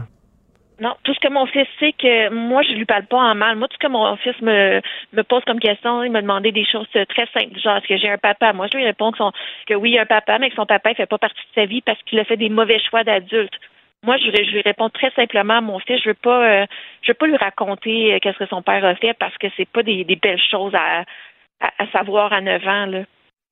Fait que moi, je lui réponds des, des petites choses comme ça parce que je veux pas. euh, mon fils a un post-trauma là, de cette histoire-là. Mon fils est très anxieux, très. euh, euh, Il y a des, il y a des troubles d'anxiété aussi, il veut, veut pas d'attachement et tout ça, parce qu'il était présent. Il a, il a, tu sais, il a ressenti tout ça, même s'il était très bébé, là. Fait que je veux pas que- le traumatiser davantage sur cette histoire-là. là. Est-ce que toi, tu as été indemnisé par l'aide aux victimes? Oui, mais je me suis battue très, très fort parce que c'est n'importe quoi ce qu'ils offrent comme service, eux, après. Là. Que je me suis battue très fort. J'ai eu recours à un des services d'une avocate pour, euh, pour me battre avec eux aussi parce que je suis, je suis quand même assez combative puis tout ça. Là, fait que et puis même moi, là, je me suis euh, je, je me suis reconstruit par après puis tout ça parce que j'ai pas voulu laisser cette histoire-là m'abattre. Fait que, tu sais, moi, dans, il y a beaucoup de gens qui me disent, Hey, tu dois y en vouloir. Non, j'en veux pas. J'ai, j'ai pas envie de vivre dans un sentiment de frustration, de colère, de, j'ai pas envie de me coucher en lui en voulant, en me, me non, mais OK, mais t'as- t'as- t'as- OK, bon, tu veux pas avoir de la colère, mais si tu as de la peur, c'est pas nécessairement mieux, là. Non, c'est pas mieux. Euh, C'est pas tu- mieux. C'est sûr que c'est pas mieux, mais j'ai pas envie d'avoir de la, en plus d'avoir de la peur, d'avoir de la frustration, de la colère puis de la haine, tu sais. Écoute, il faut pas, euh, il faut vraiment pousser ce dossier-là. Il faut qu'il y ait des bracelets anti-rapprochement, même au fédéral. Ouais. Euh, ça n'a pas de sens. Euh, euh, lundi, tiens, je- on va parler à Pierre-Hugues Boisvenu lundi, le sénateur, euh, pour euh, parler de ça, celui- lui, ce qu'il en pense, puis ce qu'il fait de son côté pour essayer de faire, euh, de faire pousser ça. Est-ce que tu as parlé, je sais pas, à un, dé- c'est un député libéral ou un ministre libéral quelconque? Non, j'ai pas parlé avec euh, personne d'autre à part euh, M. Boisvenu. OK. Bon, ben. Ça, ça serait intéressant de justement de pouvoir pousser ça davantage parce que je pense qu'il n'y a pas beaucoup de personnes qui, euh, qui, qui- qui connaissent justement le fait que ce soit un projet qui soit mis en place seulement au provincial et non au fédéral. Ben moi, je le savais pas. Tu, tu- tu nous as écrit, là, Mélanie, tu nous as écrit une lettre, puis euh, en lisant ça, j'ai dit, ben, je savais pas. C'est pour moi, si, si à deux ans, moi, un jour, il faut que tu portes un bracelet, je me suis dit, c'est sûr, Christy, quelqu'un qui a des peines plus sévères, c'est certain qu'il y a un bracelet. Ben non, t'as boire. Ben non, c'est ça. Fait que je pense que ce serait intéressant de- d'en parler davantage pour euh, peut-être essayer de, de, de, réveiller euh, Ouais. notre premier ministre euh, Justin Trudeau puis essayer de, de faire bouger un peu plus les choses. Ben tout à fait. On va en parler, c'est sûr, puis euh, on, on se reparlera pour savoir comment tu vas, puis euh, Ben, un gros mon merci. Dieu, bonne chance. Euh, merci Ben, beaucoup, merci. Mélanie. Merci, Richard. Bonne journée à toi. Merci, Mélanie Côté. Pendant que votre attention est centrée sur vos urgences du matin, vos réunions d'affaires du midi, votre retour à la maison ou votre emploi du soir, celle de Desjardins Entreprises est centrée sur plus de 400 000 entreprises à toute heure du jour. Grâce à notre connaissance des secteurs d'activité et à notre accompagnement spécialisé, nous aidons les entrepreneurs à relever chaque défi pour qu'ils puissent rester centrés sur ce qui compte, le développement de leur entreprise. Ici Ricardo. Et Émilie, marchand d'IGA. On a envie de vous inspirer à bien manger. À moins de 5 la portion. Suffit de repérer les produits valeurs sûres et de les cuisiner avec une de nos recettes. Les valeurs sûres, c'est bien pensé, hein? Bien sûr! Détails sur IGA.net. Vous vous demandez si les plantes ressentent de la douleur? Ou encore, comment est-ce que les daltoniens voient le monde? Le balado en cinq minutes est pour vous. Explorez la science, l'actualité et l'histoire en un temps record. La Feu, en collaboration avec le gouvernement du Québec, est fière de propulser la série Balado en cinq minutes. Ne laissez pas les questions sans réponse plus longtemps. En cinq minutes, disponible sur l'application et le site cubradio.ca. Martino. Le préféré du règne animal. Bonjour, les petits lapins. Alors, euh, quand- combien va valoir notre 20 dollars avec la face de la reine? Est-ce que ça va prendre quelques jours ou quelques semaines pour qu'on puisse avoir une monnaie avec la face du prince Charles? Nous allons euh, parler de tout ça avec M. Yvon Chicoine, vice-président de l'Association canadienne des marchands numismatiques et propriétaire de la monnaie de Versailles. Bonjour, M. Chicoine. Bonjour, M. Martineau. Bonjour. Euh, Comment ça se fait que le visage de la reine sur notre monnaie, est-ce qu'on pourrait, par exemple, nous autres, décider que sur notre 20 dollars, par exemple, on mettrait une figure euh, historique canadienne, par exemple, plutôt que, plutôt que la reine? Est-ce qu'on est obligé de mettre la reine sur notre monnaie? Ah, ça, c'est quand même une bonne question parce que c'est déjà sur les billets de 5 10 euh, si on regarde les billets de 50 euh, même les 100 dollars, c'est des premiers ministres, c'est Hmm. des gens comme ça du, euh, qui ont du Canada qui ont quand même une bonne histoire aussi. Mais si on a le 20 dollars avec la reine, je sais que d'après mes recherches, on n'avait pas le choix d'avoir un monarque sur un de nos billets. À ce moment-là, on a choisi le billet de 20 dollars pour euh, que ce soit la reine Elisabeth qui était dessus. Mais je crois bien que le prochain 20 dollars qu'on va avoir en circulation, il va y avoir Charles III dessus, puis qu'il devrait regarder le côté opposé de la reine sur le billet. OK. Donc, elle valait pas 50, puis elle valait pas 100 pièces. Peut-être qu'ils se sont dit, non, mais peut-être qu'ils se sont dit que le 20 moi, je pense que le billet de 20 c'est celui qui circule le plus. Qui- Quand on va dans un guichet automatique, euh, C'est ça. 20 pièces qu'ils nous donnent. Donc, ils ont dit, écoute, on va y donner euh, la monnaie qui est le plus en circulation pour qu'on puisse voir sa face le plus possible. Ben, c'est à peu près ça qui se passe. C'est le billet le plus commun qu'on peut trouver, c'est le, billet de 20 comme le billet de 10 Vous avez bien raison. Mais je crois qu'on va continuer cette tradition-là d'avoir un monarque au moins sur une de nos dénominations. Ça, c'est pas mal sûr que je crois à ça. Est-ce que plus tard, là, lorsque, bon, tout, tout, les 20 dollars en circulation, peut-être, ce serait Charles III sur notre 20 dollars, est-ce que soudainement, le, le vieux 20 pièces avec la face d'Élisabeth II, est-ce qu'il va valoir plus cher? Non, je ne crois pas. Il y a quand même des grosses quantités. C'est des feuilles de 40, ça, c'est des millions de biens imprimés. Ben Surtout oui. comme le 20 qu'on a parlé, c'est vrai qu'il y en a des grosses quantités. Ça va prendre énormément de temps avant que ça prenne de la valeur. La scène noire, la scène noire, elle vaut quoi aujourd'hui? Oh Seigneur, on en avait parlé en 2012, je sais pas si vous en rappelez, On- j'en avais parlé en 2012 et puis elle n'a pas augmenté depuis ce temps-là. Même que les gens aujourd'hui, ils jettent leur sonne noire. C'est, vrai ce que je vous dis. C'est ça, ça, ça, ça, ça vaut rien, ça vaut même pas deux cents.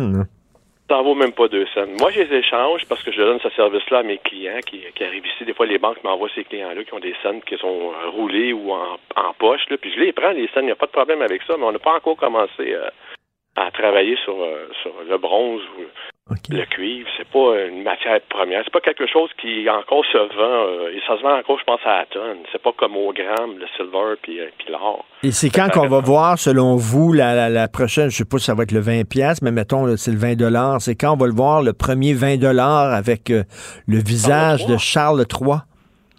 Ben, c'est quand les banques vont euh, ils vont commencer. C'est quand ils vont, en imprimer d'autres, mais ils en ont déjà imprimé encore pas mal. Ça va prendre un petit peu de temps, je crois. Je crois qu'on va voir plus les pièces de monnaie à 2023 avec Charles III que les billets de 20 dollars d'après moi. On devrait avoir plus les pièces de monnaie parce que ça c'est toujours régulier. En décembre, on passe nos commandes. En janvier, on reçoit nos pièces. Ça vient dans une petite enveloppe de pochette de pliofilm. Il y a les six pièces dedans. 5 cents jusqu'aux 2 dollars. Puis ça, en 2023, ça va être sûrement avec Charles III. Euh, Ça, plus. on va les voir en janvier. Mais les billets de 20 dollars, ça, ça peut, ça, ça peut aller comme euh, en, en juillet ou septembre l'année prochaine. Écoutez, dans mon portefeuille à moi, il y a mon permis de conduire et ma carte de crédit. Je pense que ça fait quatre mois que j'ai pas euh, rien, aucun papier, monnaie. J'ai pas, je me promène jamais avec de l'argent sur moi parce que je règle tout avec des cartes. Euh, Est-ce que c'est la fin de la monnaie en papier puis de la monnaie en métal?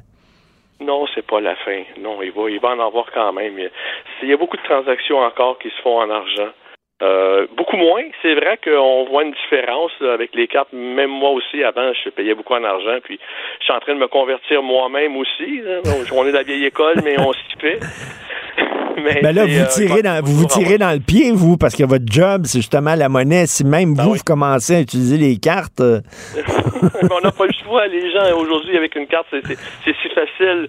Maintenant, il y a de la confiance partout dans les banques. À ce moment-là, il y a un problème, c'est réglé tout de suite. Je comprends la facilité, euh, mais il y a toujours la, la valeur de l'argent. Ça va toujours être la valeur de l'argent pareil. Il va toujours en avoir de l'argent. Puis, euh, il va en avoir peut-être un peu moins, mais tant mieux pour les collectionneurs. Mais il va toujours en avoir pareil. Puis, euh, Alors, je, je- crois que ça va être une très bonne année 2023 pour les collectionneurs en passant, M. Martin. Ah oui, Ça va être pourquoi? Une très, très bonne année parce que présentement, sur le marché, la monnaie royale a déjà frappé des pièces avec la reine Élisabeth II, Sa Majesté la reine Élisabeth II, avec la date 2023. Sont déjà vendus parce que 2023, c'est l'année du lièvre dans l'horoscope chinois. OK. Alors, sont déjà, il reste peut-être juste 30% de pièces à acheter. Il y en a 70% déjà épuisées. Ces gens-là qui ont reçu ces pièces-là 2023 avec la reine, ils devraient les garder un petit peu parce que ça, ça risque de prendre pas mal de valeur. Parce qu'on va avoir aussi les 2023 avec Charles III. À ce moment-là, on, on sait que la reine est décédée en 2022. Puis là, on va avoir ces pièces-là 2023 avec la reine. À ce moment-là, moi, je trouve que la monnaie royale va arrêter d'en, frapper de ces pièces-là parce que maintenant, c'est ils vont changer pour Charles III. Donc, ces pièces-là 2023 avec la reine devraient prendre pas mal de valeur, Ah oui? je pense? Oh oui. OK. Et euh, quel, quel est vous? Vous êtes un collectionneur, un amateur, un spécialiste de monnaie. Vous en avez, j'imagine, qui vient de partout à travers le monde. Quelle est la monnaie la plus bizarre? Je sais pas, y a-t-il une monnaie où on a mis une face d'humoriste sur, la, sur le billet ou, euh, je sais pas, quelque chose de vraiment particulier? Ben, c'est pas mal traditionnel dans les pays pour les euh, pour les frappes de monnaie, soit en papier ou soit en métal. Il n'y a pas vraiment de, de, de spécification que je pourrais trouver Tout bizarre. le temps des anciens premiers ministres ou des, euh, ou Non, des monarques. Non, on peut voir des billets de propagande, mais si on parle vraiment des monarques, là, c'est, ça reste traditionnaliste. Moi, j'aimerais ça que Charles III, sur euh, les billets de banque ou sur nos pièces de monnaie, il porte la couronne. Parce que moi, je pense qu'un roi, ça doit porter une couronne. J'aimerais ça revoir ça, comme dans le temps d'Édouard VII, comme dans le temps de Georges V. C'était des belles pièces. Mais c'est vrai, Elisabeth n'a pas de couronne sur la tête. Non, et Georges VI non plus avait pas de couronne. Seulement que sur les pièces de Terre-Neuve, il y avait une petite couronne, mais j'aimerais ça que Charles III porte la couronne, la vraie couronne. là. Pourquoi? Ça serait le fun. Vous trouvez ça beau sur une pièce? C'est ça, c'est- un roi, c'est un roi. Et tout, donc, tous les pays du Commonwealth doivent avoir au moins une dénomination avec le visage du monarque. Oh oui, oui, c'est, sûr, c'est sûr et certain. euh, ça devrait être comme ça. C'est dans la tradition. Et puis, dans la tradition des pièces aussi, on devrait voir le côté contraire où ce que la reine regarde à gauche, Charles III devrait regarder à droite. Dans, ça, ça fait partie d'une tradition qui remonte à Charles II, en 1630, là. Ah Il y avait oui? toujours le côté opposé. Ah oui? Ah De- oui. Ça, ça peut être un grand changement. Ça va être vraiment un changement. OK, le gros changement, c'est qu'il va regarder ailleurs, qu'elle, elle regarde, elle regarde, elle regarde où, là? Elle regarde à gauche. Ah, regarde à gauche, ouais. Fait que lui, il va regarder, il, faut- il va regarder à droite pour montrer le tabarnouche de changement, là. Ouais, ouais, c'est un grand changement, ça. Comment ça, c'est- Moi, j'avais pas connu ça encore, là. Même à mon âge, là. En 53, moi, j'étais pas né. Moi, j'avais pas les pieds sur terre encore. OK. Donc, il va regarder à droite. C'est le gros changement. Mais moi, je serais pas capable de, de collectionner de l'argent. Euh, je parlais il y a quelques jours à un collectionneur. Moi, je suis fasciné par les collectionneurs parce que c'est vraiment des gens très étranges, là, M. Squan. Et euh, Oui, lui, lui, c'est- collectionnait des billets de loto. Lui, il a un million de billets de loto provenant de partout à travers le monde. Puis bon. Eh, Et, et, et- et- mais collectionner de l'argent, moi, j'aurais tendance à dépenser cet argent-là. Ça vaut quelque chose. Moi, garder de l'argent comme ça, puis regarder la... Ben non, moi, je le dépenserais, j'achèterais quelque chose.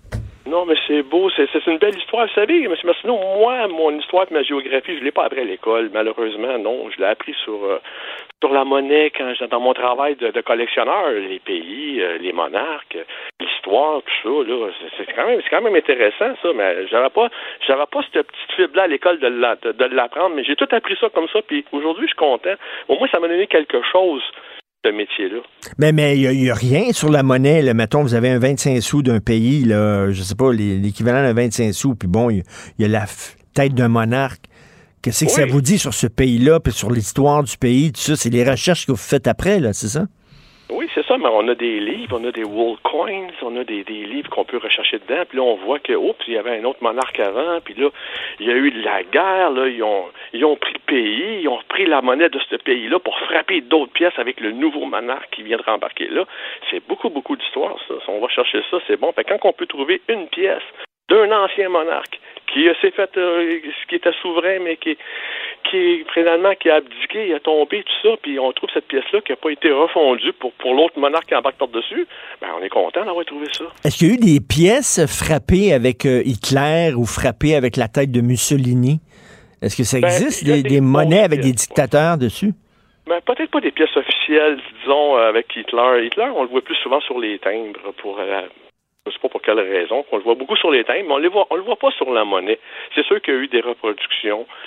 pour, euh, pour marquer l'histoire. Ils ont fait des reproductions avec Hitler, des grosses pièces qui sont plaquées argent, avec Mussolini aussi. Ceux-là, moi, j'en ai.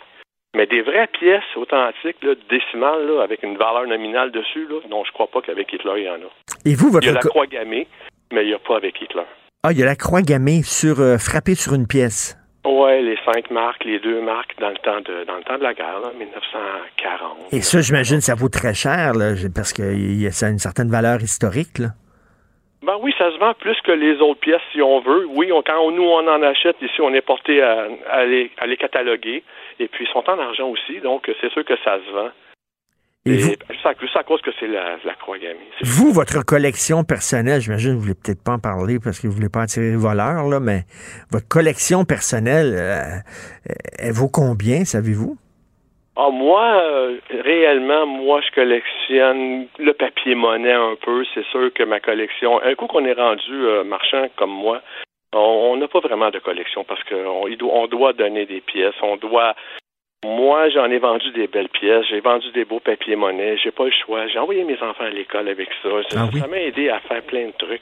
Et moi, j'ai toujours la chance du jour au lendemain d'en racheter d'autres aussi. Est-ce que vous avez une boutique pignon sur rue? Oui, oui, oui. Moi, je suis à la place Versailles. Vous êtes à la place Versailles, mais, Oui, oui. mais OK, vous avez une boutique où vous vendez euh, de l'argent, des monnaies. Il ne doit pas avoir grand monde dans votre boutique. Ça doit être assez tranquille ou euh, il y a vraiment une clientèle pour ça? Ben, il y a vraiment une clientèle pour ça parce que c'est des clients qui reviennent toujours. C'est des clients qui ils l'ont les piqueurs, ils vont revenir, ils vont acheter les 2023 qui s'en viennent bientôt. C'est sûr que là, on a un engouement. C'est nouveau, qu'est-ce qui arrive présentement. C'est quelque chose qu'on va voir. euh, On on sait pas tout qu'est-ce qui va se passer avec les nouvelles pièces de monnaie 2023. Là. Mais il va sûrement avoir aussi des pièces posthumes de la reine parce que c'était une bonne reine, Elisabeth II, faut le dire en passant. Oui, ouais, Il va une femme très digne, mais, mais il me semble que c'est plus excitant les thèmes parce qu'il y a tout le temps des nouveaux thèmes. Là. Il y a le thème de Leonard Cohen, puis il y a le thème de ci, puis il y a le thème de ça. Ça, ça bouge plus dans le, dans le milieu des thèmes, non? Ah non, pas vraiment. La monnaie royale sont très actifs aussi dans ce domaine-là. Ils frappent des pièces de monnaie maintenant de toute beauté, puis ils en frappent dans très peu de quantité, peut-être juste comme 2-3 000 pièces. À ce moment-là, puis ils frappent beaucoup sur des thèmes puis des sujets qui touchent pas mal, un peu comme les thèmes. Ils ils font bien de faire ça aussi, la monnaie royale. Alors, Parce si que je- ces pièces-là, les collectionneurs, là, ça va être les raretés de demain, c'est sûr. OK, ben en tout cas, euh, passionnant, vraiment. Euh, Ah oui, vous oui. êtes à la place Versailles et c'est Monnaie de Versailles, justement. Donc, euh, merci beaucoup, M. Yvon Chicoine, vice-président, faut le dire, de l'Association canadienne des marchands numismatiques. Bonne journée. Merci. Merci, M. Martineau. Bonne journée à vous. Merci, bonne journée. Martino. Même avec un masque, c'est impossible de le filtrer. Vous écoutez Martino. Cube Radio. Je te rappellerai que 1,3 milliard, 44 milliards de dollars. C'est beaucoup, beaucoup d'argent. À partir de cet événement-là, il y a eu un point de bascule. Un directeur de la section argent, pas comme les autres. Yves Daou. Her Majesty's a pretty nice girl, but she doesn't have a lot to say. Her Majesty's a pretty nice girl, but she changes from day to day. Ah, ça, c'est une tune des Beatles que je ne connaissais pas beaucoup. C'est sur la majesté, la reine Oui. Élisabeth, euh, Yves C'est sur, c'est sur l'album euh, Abbey Road. là. OK. Euh, je t'invite à le faire. Il y a Take One, Take Two, Take Three. Là. Et justement, dans lequel ils, ils reconnaissent quand même l'amour qu'ils ont pour, pour la reine, mais ils disent qu'il n'y a souvent pas grand-chose à dire. OK, mais, mais, Mais, c'était pas, c'était pas les Sex Pistols vis-à-vis de la Non, reine. non, là, hein? non, il, était, il était pas aussi méchant que les Sex Pistols, non, les non, Beatles. il était un petit peu plus doux. OK. Hey, Richard, je pensais à ça hier. là. Bon, on a fait un texte. Charles hérite également d'un joli magot. là. Écoute, il va hériter de la mer là, 550 millions canadiens. Et tabarnouche, et Québec solidaire mettrait la Ben main oui, là-dessus en maudit. C'est ça que j'ai pensé. Là, écoute, imagine-toi s'il y avait la taxe orange en Grande-Bretagne. Euh, Gabriel Nadeau-Dubois doit être euh, dans tous ses états ce matin. Mais Hey, je en pensais, je pensais que c'était plus 550 millions, c'est un gros magot, mais je pensais qu'il était plus riche que ça. le- la- parce que personnellement, tu as la personne, puis tu as aussi, après ça, tout le, ce qui est la monarchie qui est différente, là, parce qu'il y a des propriétés immobilières. Mais tu sais, la, la réalité, c'est que cette somme-là, je veux juste te dire qu'elle est exempte d'impôts par Londres. Donc, tout ce qu'elle a accumulé depuis 70 ans, euh, euh, il n'y a pas un impôt. Mais juste revenir, c'est que sa valeur à elle est établie à peu près à 370, mi- euh, ben, en fait, 370 millions de livres, donc 550 millions. Et là-dedans, tu as le château de Balmoral en Écosse, qui était évalué à tu déjà à peu près 140 millions US. Euh, t'as Singram House, aussi une autre propriété qui lui appartient personnellement, une valeur à peu près 65 millions. La reine avait une collection de thèmes du Commonwealth qui a été établie par son grand-père, Georges Ah. Ouais, qui vaut 100 millions de livres à peu près, donc 151 millions de dollars. Et imagine-toi, elle avait aussi des paris de chevaux accumulés d'une valeur de 13 millions US. Voyons donc. De- de- depuis 1988. Euh, écoute, la liste est, longue. Elle détient aussi, ben, oublie pas, quand euh, récemment, en 2022, elle a hérité de la fortune de sa mère, qui était 75 millions canadiens à peu près. Et, euh, mais quand son mari est mort aussi, le prince Philippe, c'était autour de 45 millions ca- canadiens. Donc au total, c'est à peu près 550 millions. Mais Charles, lui, avait déjà 100 millions de dollars américains ou 130 millions canadiens de disponibles. Et au total, l'actif euh, de la richesse euh, royale, c'est à peu près 28 milliards. Donc ça, ça Hey, comprend beaucoup de propriétés royales. Mais le Crown Estate, là, qui est le gestionnaire de la plupart de ces propriétés-là, euh, génère des profits de 313 millions euh, ou à peu près 471 millions, mais qui appartiennent, euh, qui sont donnés directement au Trésor public. Fait que quand tu as autant d'argent comme ça, je me demande comment tu peux intervenir sur des sujets qui touchent euh, l'inflation puis le peuple. Là, ça, c'est une autre histoire. Ben oui, tout à fait. Mais, mais écoute, je veux te dire franchement, puis je dis pas ça pour être cute, pour être le fun, puis être, être cool. Je changerai pas ma vie pour la leur. Vraiment, là, moi, je trouve que c'est une cage dorée. euh, et je peux comprendre quand on connaît un peu la vie de Diana, elle s'est emmerdée totalement. T'as pas le droit de faire ci, t'as pas le droit de faire ça, t'as pas le droit d'aller telle place, t'as pas le droit de faire. Ah, come on! Moi, le, non, non. Je, changerai pas ma vie contre la leur. Absolument C'est à toi, fin de semaine, changer de château. là. C'est pas drôle. Alors, euh, combien vaut le régime de retraite d'un fonctionnaire? C'est la chronique de Daniel Germain. Ah, ça, c'est vraiment bon, hein, Richard. Il faut que les gens aient ça. Donc, la question qui s'est posée cette semaine, c'est combien un individu doit laisser lui-même, tu sais, doit épargner pour l'équivalent d'un revenu de retraite d'un fonctionnaire?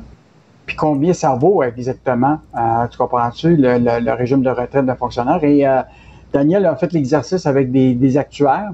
Et euh, juste te, dire que ceux qui sont des fonctionnaires sont souvent ce qu'on appelle un régime à prestations déterminées. Donc, tu sais exactement sais combien tu vas recevoir à ta Mhm, retraite. puis pour, euh, Puis ça, peu importe là, si les marchés immo- boursiers baissent, etc., alors que la majorité des, des jeunes, nous, on, on a notre, notre REER, puis on a aussi à, ce qu'on appelle la, à cotisation déterminée. On sait combien d'argent on met, mais on n'est pas sûr du, du- du rendement dépendant de... Et là, il s'était donné à- avec euh, justement cet actuaire-là à faire l'évaluation. Et on prenait, par exemple, le cas d'une infirmière, tu sais, qui a un bon salaire, mettons 80 000, euh, 80 000 dollars à la fin de sa carrière de 30 ans. Ben, normalement, elle se trouverait, là, ben, évidemment, il y a des calculs un peu compliqués, mais c'est entre 650 000, 685 000 et 850 000 dollars, juste le régime de pension pour toute euh, la valeur actuarielle. Donc, puis ça, ça comprend pas les actifs. Tu sais, mettons, tu peux avoir une maison, Mhm. euh, tu sais, de- tu peux avoir d'autres choses qui sont... euh, donc, euh, quand Québec solidaire s'est adressé à- avec sa politique, il s'adressait beaucoup à des gens qui étaient potentiellement euh, qui voteraient pour eux. Mais ce qui est encore plus intéressant, Richard, c'est que si toi, tu fallait que tu aies le même rendement, là, tout ça, là, il faudrait que tu déposes, depuis l'époque, là, 18% de ton salaire dans un réel. Ah oui. 18 Il faut, ça, que, il faut avec- que tu commences jeune à faire ça. ah, ben, pour la même période, si tu calcules sur une période de, de- de 30 ans, puis il faudrait que tu aies un rendement de 3,5. Euh, c'est c'est évident que c'est bien difficile pour la majorité des gens d'avoir accumulé. Mais, mais, mais tu sais, Yves, là, des fois, tu entends des, des syndicats de fonctionnaires en disant les gens sont beaucoup mieux payés dans le privé pour le même, la même sorte de job. Oui, mais écoute, savoir que tu vas avoir un, un fonds de pension, une retraite à prestation déterminée, c'est-à-dire qu'il ne va pas fluctuer selon le marché, hey, ça, ça vaut de l'or aujourd'hui. Tu peux dormir sur tes trois oreilles, là. Vraiment. Puis en plus, tu as le REGOP, c'est le régime à peu près que tout le monde a au niveau des fonctionnaires. Il prévoit une indexation au coût de la vie là, Et- à et- 50 À 50% puis la sécurité d'emploi, tu perdras jamais ta job? Puis Vraiment? pas que c'est la majorité des Québécois qui payent aussi pour ça avec leurs impôts. Oui, effectivement. Non, non, un texte extrêmement intéressant. Combien euh, vaut le régime de retraite d'un fonctionnaire? C'est pour ça qu'il n'y a pas grand fonctionnaire qui quitte la fonction publique pour l'entreprise privée. Non, Hein, ils disent tout le temps, on est plus payé dans l'entreprise privée. C'est drôle, mais vous restez dans votre job. Pourquoi? Vous avez la sécurité d'emploi, puis vous avez un fonds de pension solide. Euh, la Caisse qui n'est pas sortie du bois avec son investissement risqué dans la crypto-monnaie. Et quand on en parle depuis un bon bout de temps, la- l'analyse du risque que la Caisse prend quand elle fait des investissements, on les questionne. Je te rappellerai qu'ils ont investi 200 millions de dollars dans un Celsius Network, une, une cyber crypto-monnaie bancaire. Et là, évidemment, ils se, sont retrouvés dans une situation où ils ont fait même le mia culpa, le PDG en disant, ouais, ça, on a raté notre, notre, notre coup. Mais là, ce qui est intéressant, c'est qu'il y a des documents qui sont sortis des autorités euh, réglementaires du Vermont qui établissaient déjà que cette entreprise-là là, faisait des déclarations mensongères par rapport à leur état financier. Donc, ce qui est fascinant, c'est que cette information-là était disponible quand ils ont fait l'analyse du risque à la caisse et ils ont quand même mis de, de- de l'argent là-dedans. Euh, donc, euh, puis la question- rappelle-toi quand on avait questionné la caisse là-dedans euh, sur ce sujet-là, avait dit chaque investissement fait l'objet d'une analyse rigoureuse. Oui. Donc, je me demande euh, si- s'il n'y a pas un document qui leur a échappé.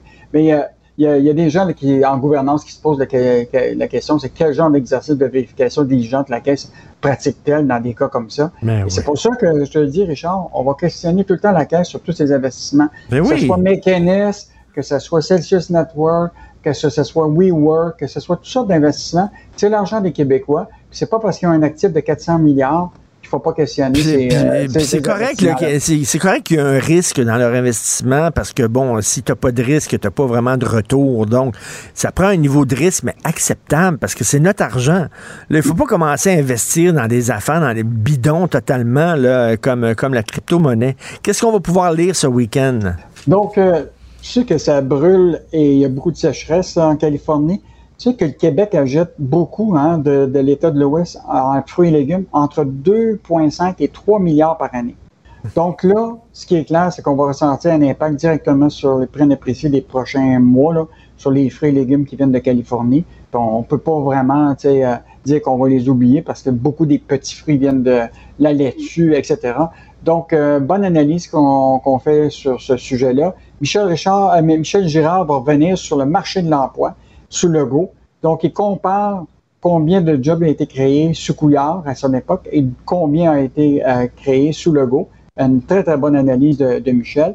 Et on revient sur, euh, hey, Richard, c'est vraiment, euh, tu sais, le retour au bureau, au centre-ville, ça fait pas. Écoute, les entreprises puis les sièges sociaux sont en train de diminuer sensiblement leur espace de bureau et on aura des taux d'inoccupation des bureaux là, qui vont atteindre des sommets à Montréal. Donc, euh, une bonne analyse qui sera faite par notre journaliste Sylvain Laure. Alors, Michel Girard, euh, euh, je suis le meilleur pour écrire en économie et Michel Richard, elle, c'est je suis la plus belle pour aller danser. C'est pas la même chose. Non, mais ça arrive souvent qu'on se trompe là-dessus. à lundi, bon week-end. À et- lundi. Salut. Au revoir. Pendant que votre attention est centrée sur cette voix qui vous parle ici, ou encore là, tout près ici, très loin là-bas, Celle de Desjardins Entreprises est centrée sur plus de 400 000 entreprises partout autour de vous. Depuis plus de 120 ans, nos équipes dédiées accompagnent les entrepreneurs d'ici à chaque étape pour qu'ils puissent rester centrés sur ce qui compte, la croissance de leur entreprise.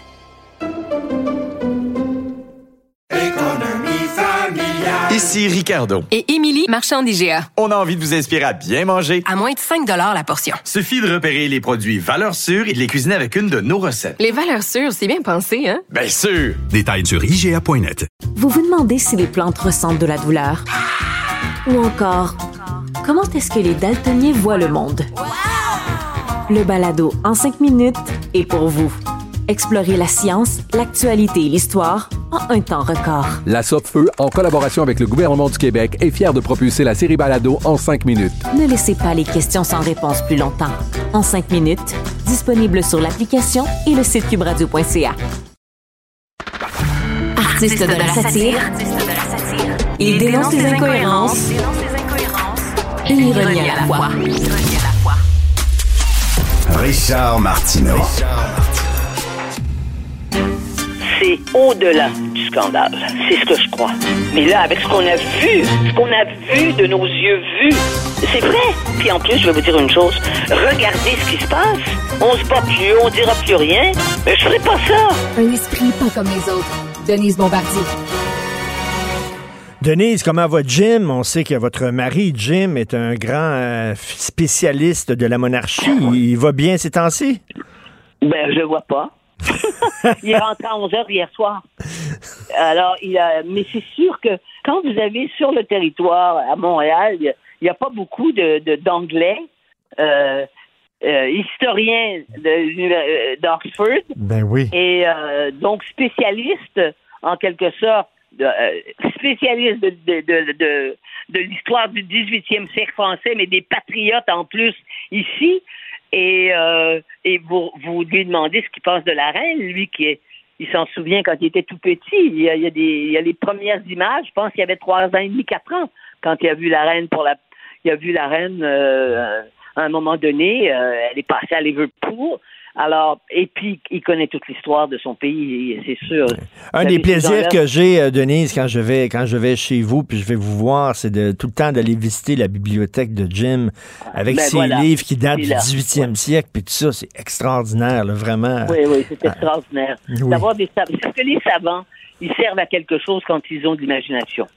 Hein, quand ils font pas juste lire des choses et répéter.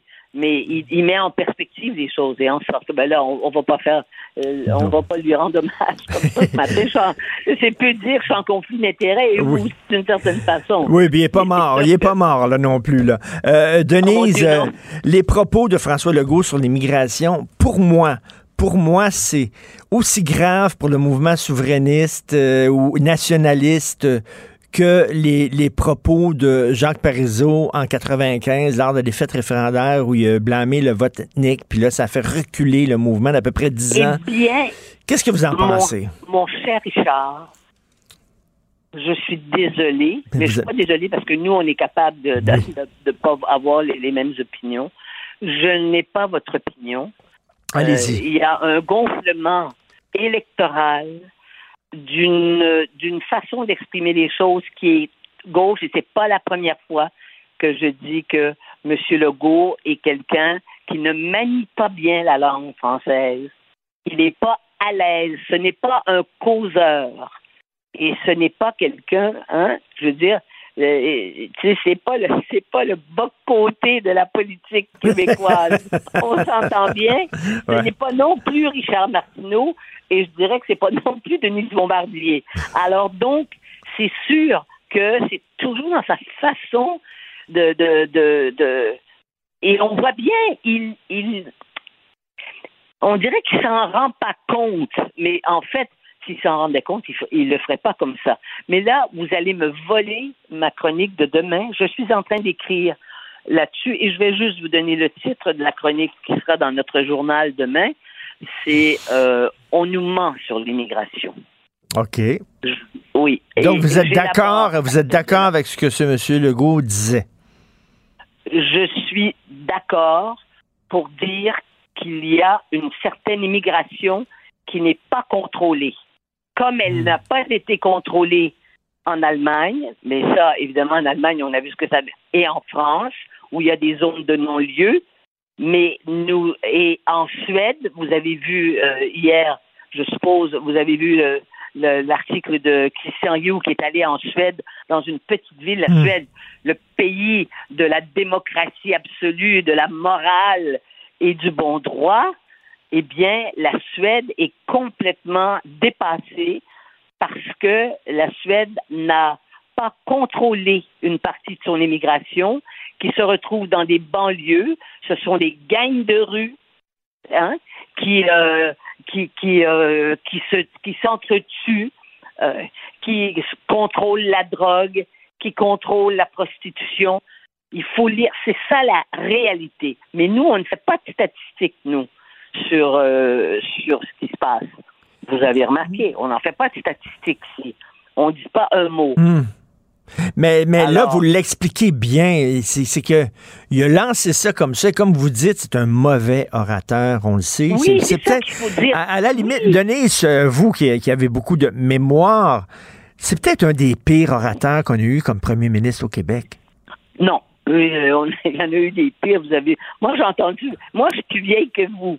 Moi, j'ai entendu parler les, les, les, les adjoints de Maurice Duplessis quand j'étais petite, petite. Mais vous n'avez aucune idée. Vous n'avez aucune idée de la façon de, de, de- dont parlaient les, les, les ministres. Alors, il y en avait un qui avait voulu parler en anglais à Trois-Rivières pour montrer qu'il parlait euh, anglais. C'était un ministre euh, de l'Union nationale.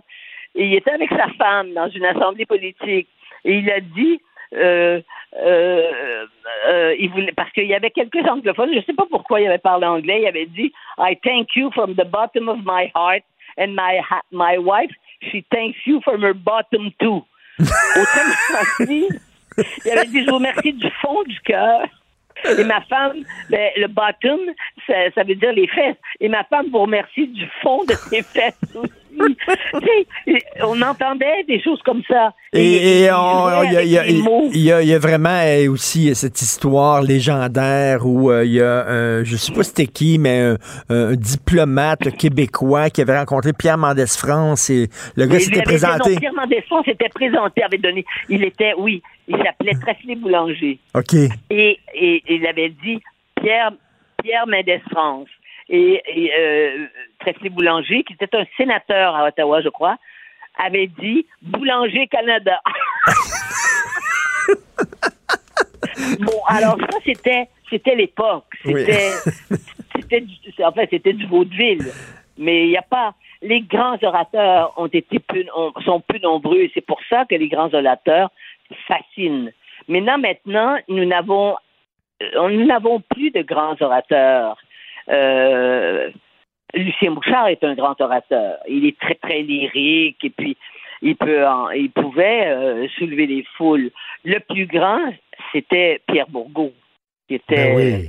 mais évidemment, c'est le le contenu de ce qu'il disait et la façon dont il se comportait aussi qui posait problème. Mais euh, c'est sûr que on aime les orateurs. Dans... C'est parce que la langue française est une langue qui aime les orateurs. Hein? On, on leur donne beaucoup d'importance parce que ils, contrôlent la langue. Et au Québec, quelqu'un qui contrôle bien la langue, c'est sûr qu'il a, qu'il a un avantage sur ceux qui la contrôlent pas. Mais voyez, M. Lévesque était, à sa façon. Parce que lui, M. Lévesque, il ouvrait tout le temps des parenthèses pour pas. Il se mettait à parler, puis là, oups, ouvrez la parenthèse. Là, il faisait la parenthèse. Il la refermait pas toujours. Mais il avait une, une, une parole très, très, très, très, euh, très vivante. Ben, ben, surtout, il euh, utilisait Denise, les mots avec beaucoup de vie. Il expliquait les choses. il y avait son émission Point de mire où il expliquait des, des, des- trucs très complexes à monsieur Oui. et madame tout le monde. Euh, Ah, il donc, est- donc pour, pour revenir au propos de monsieur Legault, s'il les Oui. avait mieux expliqués, ça aurait mieux passé, mettons. Là. Oui, si M. Legault avait dit, mais il avait, il n'ose pas le dire. C'est parce que vous savez, ce sujet-là est tellement tabou au Québec. faut faire semblant qu'on s'en rend pas compte. Hein, on sait que des Haïtiens à, Montréal-Nord, on savait qu'il y avait des Jamaïcains dans l'ouest de la ville, mais là, euh, il y en a d'autres à Laval. C'est ni des Jamaïcains, ni des, ni des. On le sait, mais on n'en parle pas. Nous, on ne nomme pas les choses. Jusqu'à ce que ça va nous sauter dans la figure. Et ça va Hmm. nous sauter dans la figure. On le voit déjà. C'est pour ça que la mairesse qui ne veut pas rien voir de ça, hein, elle dit que malgré tout, Montréal est une ville euh, sécuritaire. Tiens donc. Il n'y a pas un jour où on ne se tire pas dans les rues actuellement. Et on sait ce qui s'est passé à Cologne. D'ailleurs, il, il a comme il a dit on veut pas que ce soit comme en Allemagne, mais là les gens savaient pas à quoi il faisait référence, mais il, il faisait référence à ce qui s'est passé à Cologne où euh, des, euh, des des immigrants, une horde d'immigrants maghrébins sont partis à la chasse aux femmes et ont fait des viols collectifs. Là. Mais oui, dans, le temps des fêtes. Oui. Hein, C'était la veille, la veille du jour de l'an. C'est sûr. Mais vous voyez, quand si vous dites ce qui se passe en Allemagne, la seule chose que les gens pensent, c'est disent Ah oui, ils comparent ça à Hitler. Donc, quand tu n'as pas de, de, notion d'histoire, quand tu n'as pas de référence historique. Quand tu n'as pas un recul historique, tu ne peux pas faire ces, faire ces, ces nuances-là. Et il fallait dire qu'il y a, mais il n'a pas osé dire ça. Hein? Il a dit les Québécois n'aiment pas les extrémistes. C'est vrai, on le sait, on a eu le FLQ, on l'a vécu. Et, et- et le FLQ n'avait pas, sauf quand ils ont lu le, mani- le manifeste euh, du FLQ à, à Radio-Canada, là, les, tout à coup, ils ont sondé le lendemain. Mais évidemment, parce que les- ils avaient, ceux qui avaient écrit ça, d'abord, c'était des jeunes qui étaient scolarisés, c'était tous les enfants qui avaient fait leur cégep ou le cours classique, et ils avaient écrit comme parlaient les gens dans la rue. Hein? Puis là, alors, il parlait du chien de, en parlant d'un- politicien dans le dans le texte. Il disait le chien de, on ne le nommera pas, euh, le salaud de. Et alors, donc, ça, ça, ça a eu, ça a eu de l'impact. Mais, euh, mais, les- mais ça, ça a vite tombé. Et le FLQ, c'était une petite minorité, puis c'est resté comme ça, puis c'est tombé après. Il y a eu mort d'hommes. En tout Ça, cas, euh, pour vrai. revenir à François Legault, il a été sauvé par la cloche, pas par la cloche, mais par la mort de la reine. Soudainement, on parle de ça, on ne parle plus de, de ses propos. Donc, oui, mais euh, vous voyez, vous voyez le goût, si on veut faire de l'analyse de texte. Le goût, la, la première question quand il a posé, quand il a annoncé, est-ce que la, est-ce que ça vous dérange?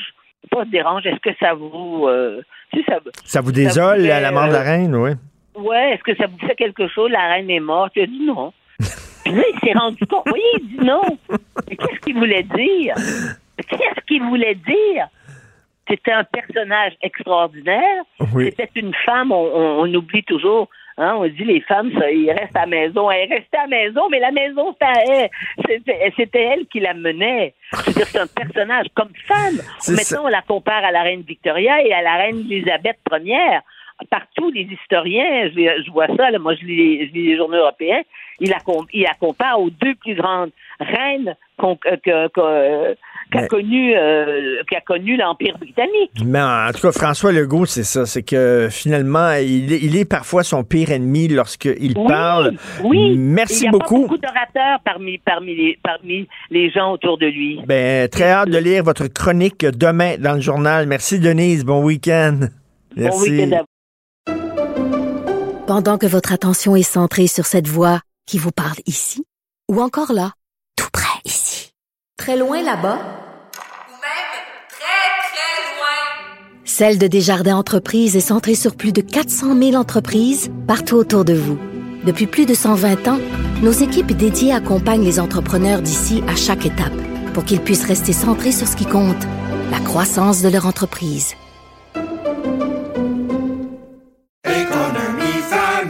Ici Ricardo. Et Émilie, marchand d'IGA. On a envie de vous inspirer à bien manger. À moins de 5 la portion. Suffit de repérer les produits valeurs sûres et de les cuisiner avec une de nos recettes. Les valeurs sûres, c'est bien pensé, hein? Bien sûr! Détails sur IGA.net. Vous vous demandez si les plantes ressentent de la douleur? Ou encore, comment est-ce que les daltoniens voient le monde?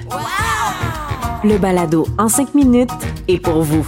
Explorez la science, l'actualité et l'histoire en un temps record. La Feu, en collaboration avec le gouvernement du Québec, est fière de propulser la série Balado en cinq minutes. Ne laissez pas les questions sans réponse plus longtemps. En cinq minutes, disponible sur l'application et le site cubradio.ca. Richard Martineau. Plongez dans l'actualité avec des observateurs qui pensent à contre-courant.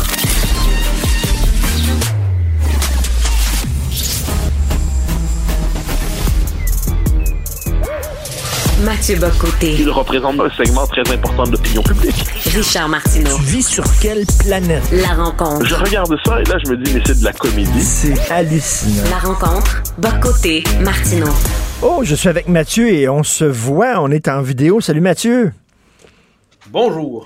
Euh, écoute, bien sûr, on va parler de la reine. PSPP euh, ne veut pas que le drapeau de l'Assemblée nationale soit en berne. Tu trouves pas que c'est du gossage de poils de grenouille, pour reprendre ce terme-là?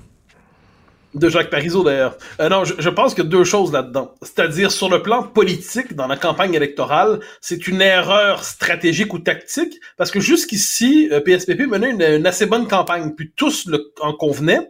Et là, dans un moment d'émotion euh, presque planétaire, eh bien, dire cela euh, ça venait, ça venait troubler sa campagne. C'est comme s'il allait revanchard, c'est comme s'il allait à côté de la plaque, c'est comme s'il allait en désaccord du sentiment universel. Ensuite, ensuite, sur le fond des choses, si on n'était pas en pleine campagne électorale, est-ce que le Québec doit, alors que c'est pas dans le protocole, j'ai cru vérifier, j'ai essayé de vérifier, c'est pas dans le protocole. Est-ce que le Québec doit véritablement mettre son drapeau en berne pour la reine de l'Empire britannique, quand on connaît notre histoire, des patriotes euh, jusqu'au rapatriement de la Constitution, en, remontant à la conquête anglaise, je comprends qu'il n'y ait pas d'enthousiasme pour l'idée de mettre le drapeau en berne, mais vu les circonstances électorales, c'est une erreur tactique. Disons comme ça. Il a raison sur le fond et tort sur la forme. Mais moi, je dirais, là, c'est, c'est pour ça qu'il y a certaines personnes qui aiment pas trop le PQ et qui se sont distanciés un peu de ces chicanes-là en disant ouais, c'est des, chi- c'est des enfantillages, ça. Ben, en fait, je suis d'accord, c'est-à-dire que sur le plan tactique, j'y reviens, c'est-à-dire ça envoie un drôle de message. C'est une dame honorable qu'on peut respecter, et on peut même respecter la monarchie britannique. Alors moi, qui, bon, je suis un ardent indépendantiste québécois, mais à l'échelle, à l'histoire du monde, la monarchie britannique est une institution que je respecte. Si j'étais britannique, je la respecterais encore plus, j'y adhérerais, mais n'étant pas britannique, je ne me sens pas le besoin de faire la génuflexion devant elle, et étant québécois, je me rappelle qu'on a de bonnes raisons, par ailleurs, d'avoir quelques réserves sur, par rapport à l'Empire britannique et son héritage. Mais puisqu'on fait de la politique, quand on est, pour ceux qui font de la politique, eh bien, ce type de, de déclaration-là, ça met l'accent sur la part du PQ qui rebute une partie de la population. Il y a une forme d'anticolonialisme puéril qui sonne aérienne 1964, et c'est pas en tant que tel faux, c'est que c'est tellement inadéquat dans les circonstances que ça se retourne contre le chef du Parti québécois. Bon, ben écoute, je veux, je veux te parler de la reine, et là, c'est pas euh, à l'indépendantiste que je pose cette question, parce que, bon, je connais la réponse, la monarchie qui a été imposée, c'est l'Empire, etc. On comprend ça? Non, ce que tu viens de dire, ce qui m'intéresse là-dedans, c'est que si tu étais anglais, tu appuierais la monarchie. Qu'est-ce que tu trouves de si important euh, dans l'idée de la monarchie? C'est quoi? C'est la stabilité, la pérennité? C'est ça que t'aimes? Ben, je te dirais, si, si j'étais britannique, c'est vraiment le point Oui, de départ, ne l'étant pas. Mais si je l'étais, je, premièrement, la, le génie des Britanniques dans leur histoire, c'est une forme de continuité. C'est une nation qui n'a pas fait de révolution, sauf pour restaurer la tradition. Hein. C'est une nation qui a trouvé une forme de permanence. Et alors que partout ailleurs dans les sociétés occidentales, on cherche des symboles qui rassemblent, hein, au-delà de la division des partis. On cherche des symboles qui tiennent ensemble au-delà de les, des fractures idéologiques. Eh bien, les Britanniques ont trouvé avec une femme, donc au-delà d'une femme, une famille, puis au-delà d'une famille, une, une institution, un point de rassemblement de la nation au-delà de ce qui divise la nation. Ensuite, ça incarne une forme de permanence, ça, personnifie aussi la nation, ça lui donne un visage. Et si on fait le contraste entre la France et la Grande-Bretagne, je, consacre une partie de ma chronique demain dans le Figaro là-dessus, la France, depuis la Révolution, ne cesse de chercher le régime, un régime stable et approprié. Et pour vrai dire qu'avec la, la Cinquième République, le général de Gaulle a cherché à restaurer la monarchie sous les formes de la République. Hein, on voulait un président au-delà des partis, un président qui réconciliait la nation, un président qui n'était pas enfermé dans, des, dans un parti ou l'autre. On peut dire ça a échoué. hein. Le président de la République en France, il divise tout autant que le premier ministre. Donc, la, la, Brit- la monarchie britannique, en plus, c'est une démocratie qui, à l'échelle de l'histoire, a fonctionné. Encore une fois, d'un point de vue irlandais, d'un point de vue québécois, d'un point de vue indien, on ne doit pas être d'accord avec ça. Mais d'un point de vue britannique, leur monarchie, elle a été garante des libertés. Puis l'histoire de la conquête des libertés en, Grande-Bretagne, c'est pas comme en France. En France, c'est la conquête révolutionnaire des libertés. En Grande-Bretagne, c'est les droits acquis les uns après les autres, en des libertés qui s'accumulent, qui se multiplient, puis qui s'inscrivent dans la tradition nationale. On pourrait pousser ça encore plus loin. Euh, et là, je parle de la reine en tant que telle, au-delà du régime politique. La reine en tant que telle, pourquoi elle fascinait autant? Parce qu'elle appartenait, je dirais qu'elle était l'écho du monde d'hier. hein. C'est-à-dire le dernier écho du monde d'hier. Sobriété, fidélité aux institutions. Elle se grandissait par son adhésion à une institution qui la dépassait, qui la transcendait.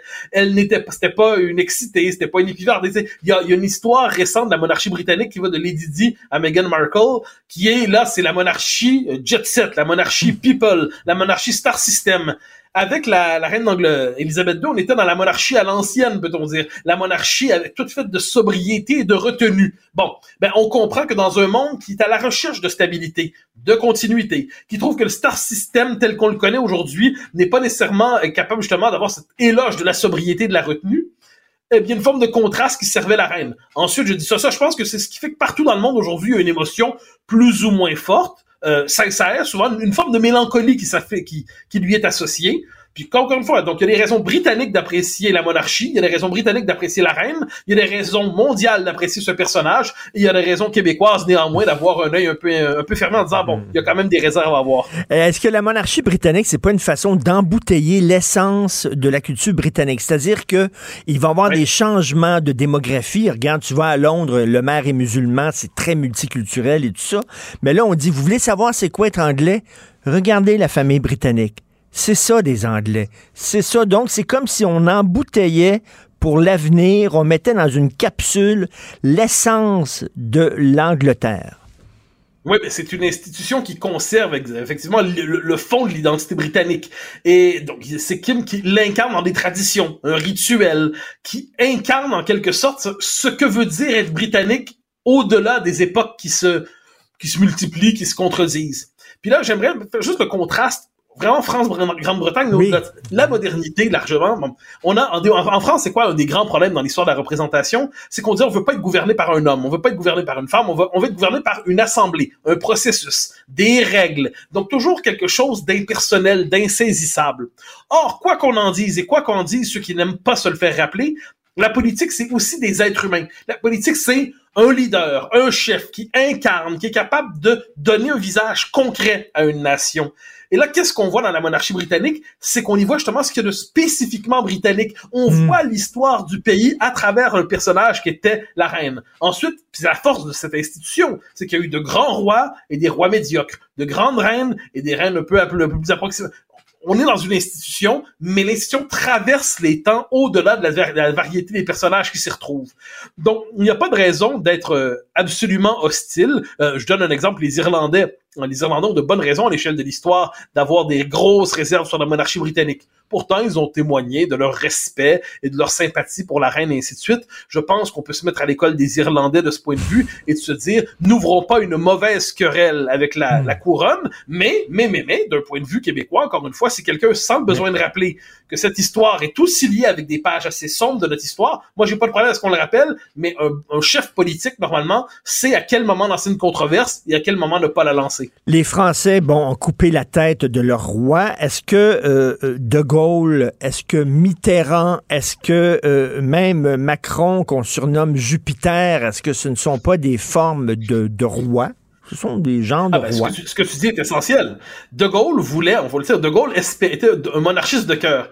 Et il voulait, il a, il a même pensé se demander est-ce qu'on pourrait restaurer la monarchie? Bon, il n'est pas parvenu, mais ça l'habitait, on pourrait dire ça habitait sa culture politique. Mitterrand s'est vécu comme un souverain. C'est-à-dire, Mitterrand s'est emparé de la gauche pour prendre le pouvoir, mais il se vivait comme un souverain. Et il faut dire, en France, le rituel qui entoure la présidence de la République, on est loin du Québec. C'est-à-dire, au Québec, quand un ministre va manger au Saint-Hubert, on a l'impression qu'il vient de dépenser exagérément avec les deniers de l'État. En France, si t'es pas assez élevé dans le luxe républicain, t'as l'impression de déchoir comme humain. Et même Macron, avant d'être élu à la présidence de la République, disait que la France ne s'était jamais remise de la mort du roi. Donc, il y a une forme de nostalgie. Emmanuel Macron, donc, il y a une nostalgie en France de, de cette monarchie qu'on ne cesse de chercher sous d'autres traits. Moi, j'aime dire à la blague, les Français sont à la fois monarchistes et régicides. C'est-à-dire, ils veulent un roi pour lui couper la tête. Mais pour couper la tête du roi, il faut qu'il y ait un roi. Et, de ce point de vue, c'est une, ça fait partie des paradoxes politiques français. Mais tu, tu noteras, la vie politique française est une vie politique hyper idéologique, conflictuelle. La vie politique britannique est globalement plus apaisée. Euh, la culture du parlementarisme britannique, c'est la culture de, où on va être capable de se parler néanmoins. C'est une culture politique plus modérée globalement, d'ailleurs qui a, pas su comment réagir devant le Brexit, alors que la culture politique française, c'est à la fois le luxe républicain, la verticalité des institutions et la parole politique incendiaire, parce qu'on aurait l'impression, on, on s'ennuierait si on se contentait de gérer le pays, il faut le révolutionner. De, de- tous les, les présidents français, celui qui se comportait le plus comme un roi, c'est Mitterrand. D'ailleurs, les rois, lorsqu'ils arrivent, euh, ils changent la culture de leur pays. hein. Ils font, ils font euh, construire des châteaux, des jardins, des avenues, etc. Mitterrand, avec Jack Lang, il a imposé une culture à la France. C'était, c'était, euh, tu sais, le, le, le, le centre Pompidou, c'était ci, c'était ça, là, tu sais. Euh. pour, pour, pour le meilleur et pour le pire. Pour le meilleur Euh, et pour mais le oui, pire. la- les, les colonnes de Buren, par exemple, c'était Ouais, bien Mitterrand, sûr. ça, qui est derrière ça. Ouais, c'est ouais, peut-être pas l'idée du siècle aussi, mais en fait, je dirais l'architecture est l'art politique par excellence. hein. L'architecture, ça permet de marquer le paysage durablement. Le propre de, de, de l'architecture, c'est que ça va survivre à la vie de son concepteur. Entre celui qui a l'idée de la chose et sa concrétisation, ça peut dépasser une existence. Et Mitterrand savait qu'il voulait laisser un legs architectural. Et quand il y a eu, euh, quand Notre-Dame a brûlé, on se souvient que Édouard Philippe, de mémoire, dit il faudrait ajouter à Notre-Dame un geste architectural contemporain. Et la population a dit un instant, on se méfie quand même de ce qui se cache derrière le contemporain et le moderne en architecture. Et je comprends cette inquiétude. Mais on y revient. L'architecture, c'est le l'art du pouvoir par excellence. C'est l'art monumental. C'est l'art qui façonne la cité de ce point de vue, en France, on y croit encore à ça, alors qu'au Québec, c'est tragique. hein. Rappel- Rappelle-toi la discussion qu'il y avait eu autour, mais ça fait un certain temps, quand Parizeau a pris le pouvoir, il disait il va y avoir une résidence de fonction pour le premier ministre du Québec. Et bien là, on avait surnommé ça l'Élisette. L'Élisette, parce que l'Élysée, Élisette Lapointe. Et là, on tournait en ridicule l'idée que le premier ministre devait avoir une résidence de fonction. Ah, s'il y a quelque chose d'absurde là-dedans, ça, c'est le côté, il y, a- il y a un côté égalitaire à l'excès chez les Non, non, mais, Québécois. non, mais on voudrait, côté- on voudrait que nos, nos, nos, nos, euh, premiers ministres se promènent en métro par en autobus. C'est ça qu'on voudrait. Oui, et, et Claude Morin rappelait dans le documentaire de Carl Leblanc, euh, qui est le, le grand Charles, il dit quand De Gaulle vient en 67, puis bon, il va de Québec jusqu'à Montréal avec le chemin du roi, il y a des Québécois qui l'interpellent dans la foule en disant Charles, Charles, Charles. Là, il y a quelque chose, nulle part sur Terre, on aurait appelé le général de Gaulle Charles. Mais nous, les Québécois, on disait Charles, comment ça va, mon Charles? On était à la veille de dire Charlie. Donc, c'est, la culture québécoise est ce qu'elle est. J'aime sa convivialité, j'aime son sens de l'égalité, j'aime son sens de la proximité, mais quelquefois, ça nous fait un côté ticoun un peu. Écoute, en terminant, une anecdote, j'avais parlé à un homme d'affaires euh, qui euh, voyage souvent en première classe et dit, lorsque je suis en France en première classe, tu sais, les, passagers de l'avion entrent et regardent les gens en première classe, ils leur disent, wow, fantastique, j'aimerais ça voyager en première classe, bravo, tout ça. Les Québécois, lorsqu'ils entrent, maudit crosseur, t'es en première classe. Oui, bon, C'est la, psycho- c'est la psychologie des Québécois pour le meilleur et pour le pire.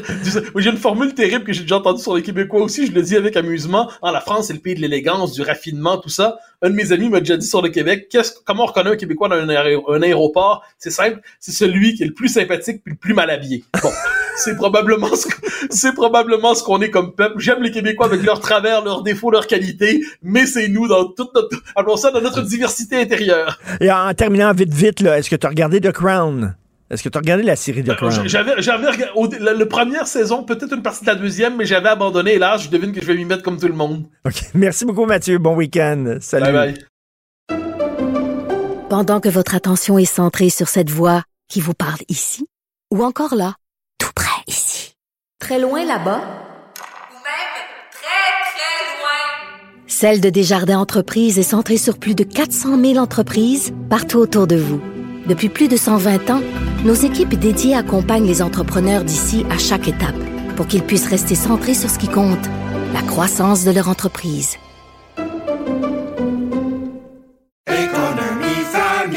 Ici Ricardo. Et Émilie, marchand d'IGA. On a envie de vous inspirer à bien manger. À moins de 5 la portion. Suffit de repérer les produits valeurs sûres et de les cuisiner avec une de nos recettes. Les valeurs sûres, c'est bien pensé, hein? Bien sûr! Détails sur IGA.net. Vous vous demandez si les plantes ressentent de la douleur? Ou encore, comment est-ce que les daltoniens voient le monde? Le balado en cinq minutes est pour vous.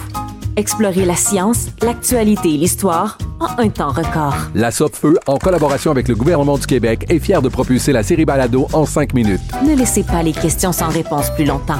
En cinq minutes, disponible sur l'application et le site cubradio.ca.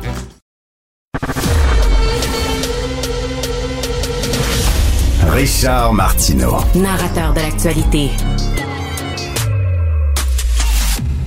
Qui, n'a pas relayé une fausse nouvelle? Qui n'a pas fait ça?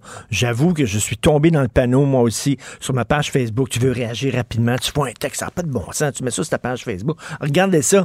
Et là, il y a un internaute qui dit, ben, c'est parce que Richard, c'était fait avoir, c'est un fake news, c'est totalement faux. Euh, et imaginez avec ce qu'on appelle le, le deep fake, c'est-à-dire qu'on peut maintenant euh, faire, le- prendre votre image et vous faire dire n'importe quoi, puis les gens vont penser que c'est une entrevue de moi, par exemple, puis on me fait dire toutes sortes de choses, puis finalement, c'est pas moi. Euh, on va tous tomber dans le panneau. Donc, c'est très important justement d'avoir des outils. Comment on peut lutter contre les fake news, comment on peut reconnaître les vraies nouvelles des fausses nouvelles? Donc, il y a un livre depuis hier qui est en librairie, qui est très important. On vous trompe, comprendre la mésinformation, les mensonges et la manipulation en ligne par l'organisme Crypto Québec. On va en parler avec Catherine Dupont-Gagnon, qui est membre du collectif à but non lucratif Crypto Québec. Catherine, bonjour. Bonjour. C'est quoi Crypto Québec? Ben, on est un organisme à but non lucratif, comme euh, vous venez de dire. Euh, puis notre but, en fait, c'est d'aider les gens à euh, discerner le vrai du faux. Euh, on focus beaucoup sur la littératie numérique, la cybersécurité, euh, tout ce qui touche vraiment le en ligne, euh, les euh, protéger les gens contre les rançons logiciels, etc. Parce que c'est un peu toujours les mêmes mécanismes. hein. Se faire avoir en cliquant sur un spam ou se faire avoir en cliquant sur une fausse nouvelle, c'est les mêmes stratégies qui sont utilisées dans les deux contextes. Euh, puis nous, notre objectif, là, c'est vraiment, on va dans des, des écoles, on parle à des journalistes, Ah souvent, oui. on, on fait des conférences auprès des citoyens. Euh, L'objectif, on parle à des entreprises, des gens du gouvernement, des fois aussi pour euh, aider justement à, à définir qu'est-ce qui se passe au niveau technologique. Euh, fait que oui, Hmm. c'est ce qu'on fait. C'est ça, la littératie, finalement, parce qu'il faut se débrouiller. C'est un nouveau langage. hein. C'est une nouvelle. euh, Je disais dans le devoir, il y a 2,5 d'analphabètes au Québec, mais il y a des analphabètes numériques aussi. Des gens qui savent pas comment ça fonctionne. Et je vous dis que parlez à des journalistes, c'est intéressant parce que même des experts, même des spécialistes, des gens qui travaillent dans le milieu de l'information peuvent se faire prendre. Oui, définitivement. Puis il y a des- il y d'autres collectifs là, qui existent dans cette euh, dans cet euh, environnement-là là, qui sont spécialisés à justement déterminer, authentifier si des choses sont vraies ou faux. Puis tu sais, nous, on peut parfois aiguiller un peu là, les gens dans la bonne direction. Puis euh, tu sais, le livre, en fait, c'était ça un peu c'était cette mission-là de, de rendre quelque chose, d'écrire quelque chose grand public, euh, de comment est-ce qu'on pouvait parler à nos proches en fait, aux gens autour de nous, euh, par rapport à tout ce qui s'est passé dans les dernières années. Là, on va on va pas se mentir, dans la pandémie, on était tous un peu chez nous, toutes seules. On parlait plus beaucoup à des gens en vrai. Mhm. On parlait plus à nos écrans. Puis quand on parle à nos écrans comme ça, on se retrouve dans des chambres d'écho. Puis là, c'est facile de se faire avoir parce que tous les trucs qu'on voit semblent confirmer la fausse nouvelle qu'on a vue. Puis tu sais, nous, dans le collectif, on, on a perdu des gens qu'on connaissait proches de nous à des conspirations. J'ai une vieille amie d'enfance qui a décidé que j'étais un lézard parce que je travaille dans une entreprise qui est associée à une conspiration. Ben, J'imagine il y a beaucoup de gens qui se reconnaissent là-dedans parce qu'on a tous perdu des amis. Quand on dit perdu, c'est comme si c'était tombé dans un trou. Oui. Hein, c'est vraiment ça. À force, pendant deux ans, ils ont été sur leur ordinateur, tout ça. Puis là, à un moment donné, tu ne parles qu'à des gens qui pensent comme toi. Euh, T'es pas confronté et euh, tu tombes comme dans le rabbit hole, dans un trou, et euh, comme si les gens tombaient dans une secte. Et en fait, c'est beaucoup ce qu'on parle. Et on a un chapitre justement sur la déradicalisation, puis on compare beaucoup justement les gens qui tombent dans les conspirations là, très intenses, qui tombent dans des réalités alternatives carrément, ils sont plus dans la même réalité, ils ont plus les mêmes référents que nous, euh, à une secte justement où est-ce que là c'est de la désin... Euh, mon Dieu, j'ai comme un blanc sur le terme en français. Euh, mais il faut les sortir, justement, les désenculter, si on veut, là, pour euh, Oui. les sortir du culte. Puis c'est vraiment comment est-ce qu'on fait ça, comment est-ce qu'on qu'on Mais- parle à ces gens-là. Et là, vous avez pensé à votre amie, j'imagine, en participant. elle pense que vous êtes un lézard? Oui.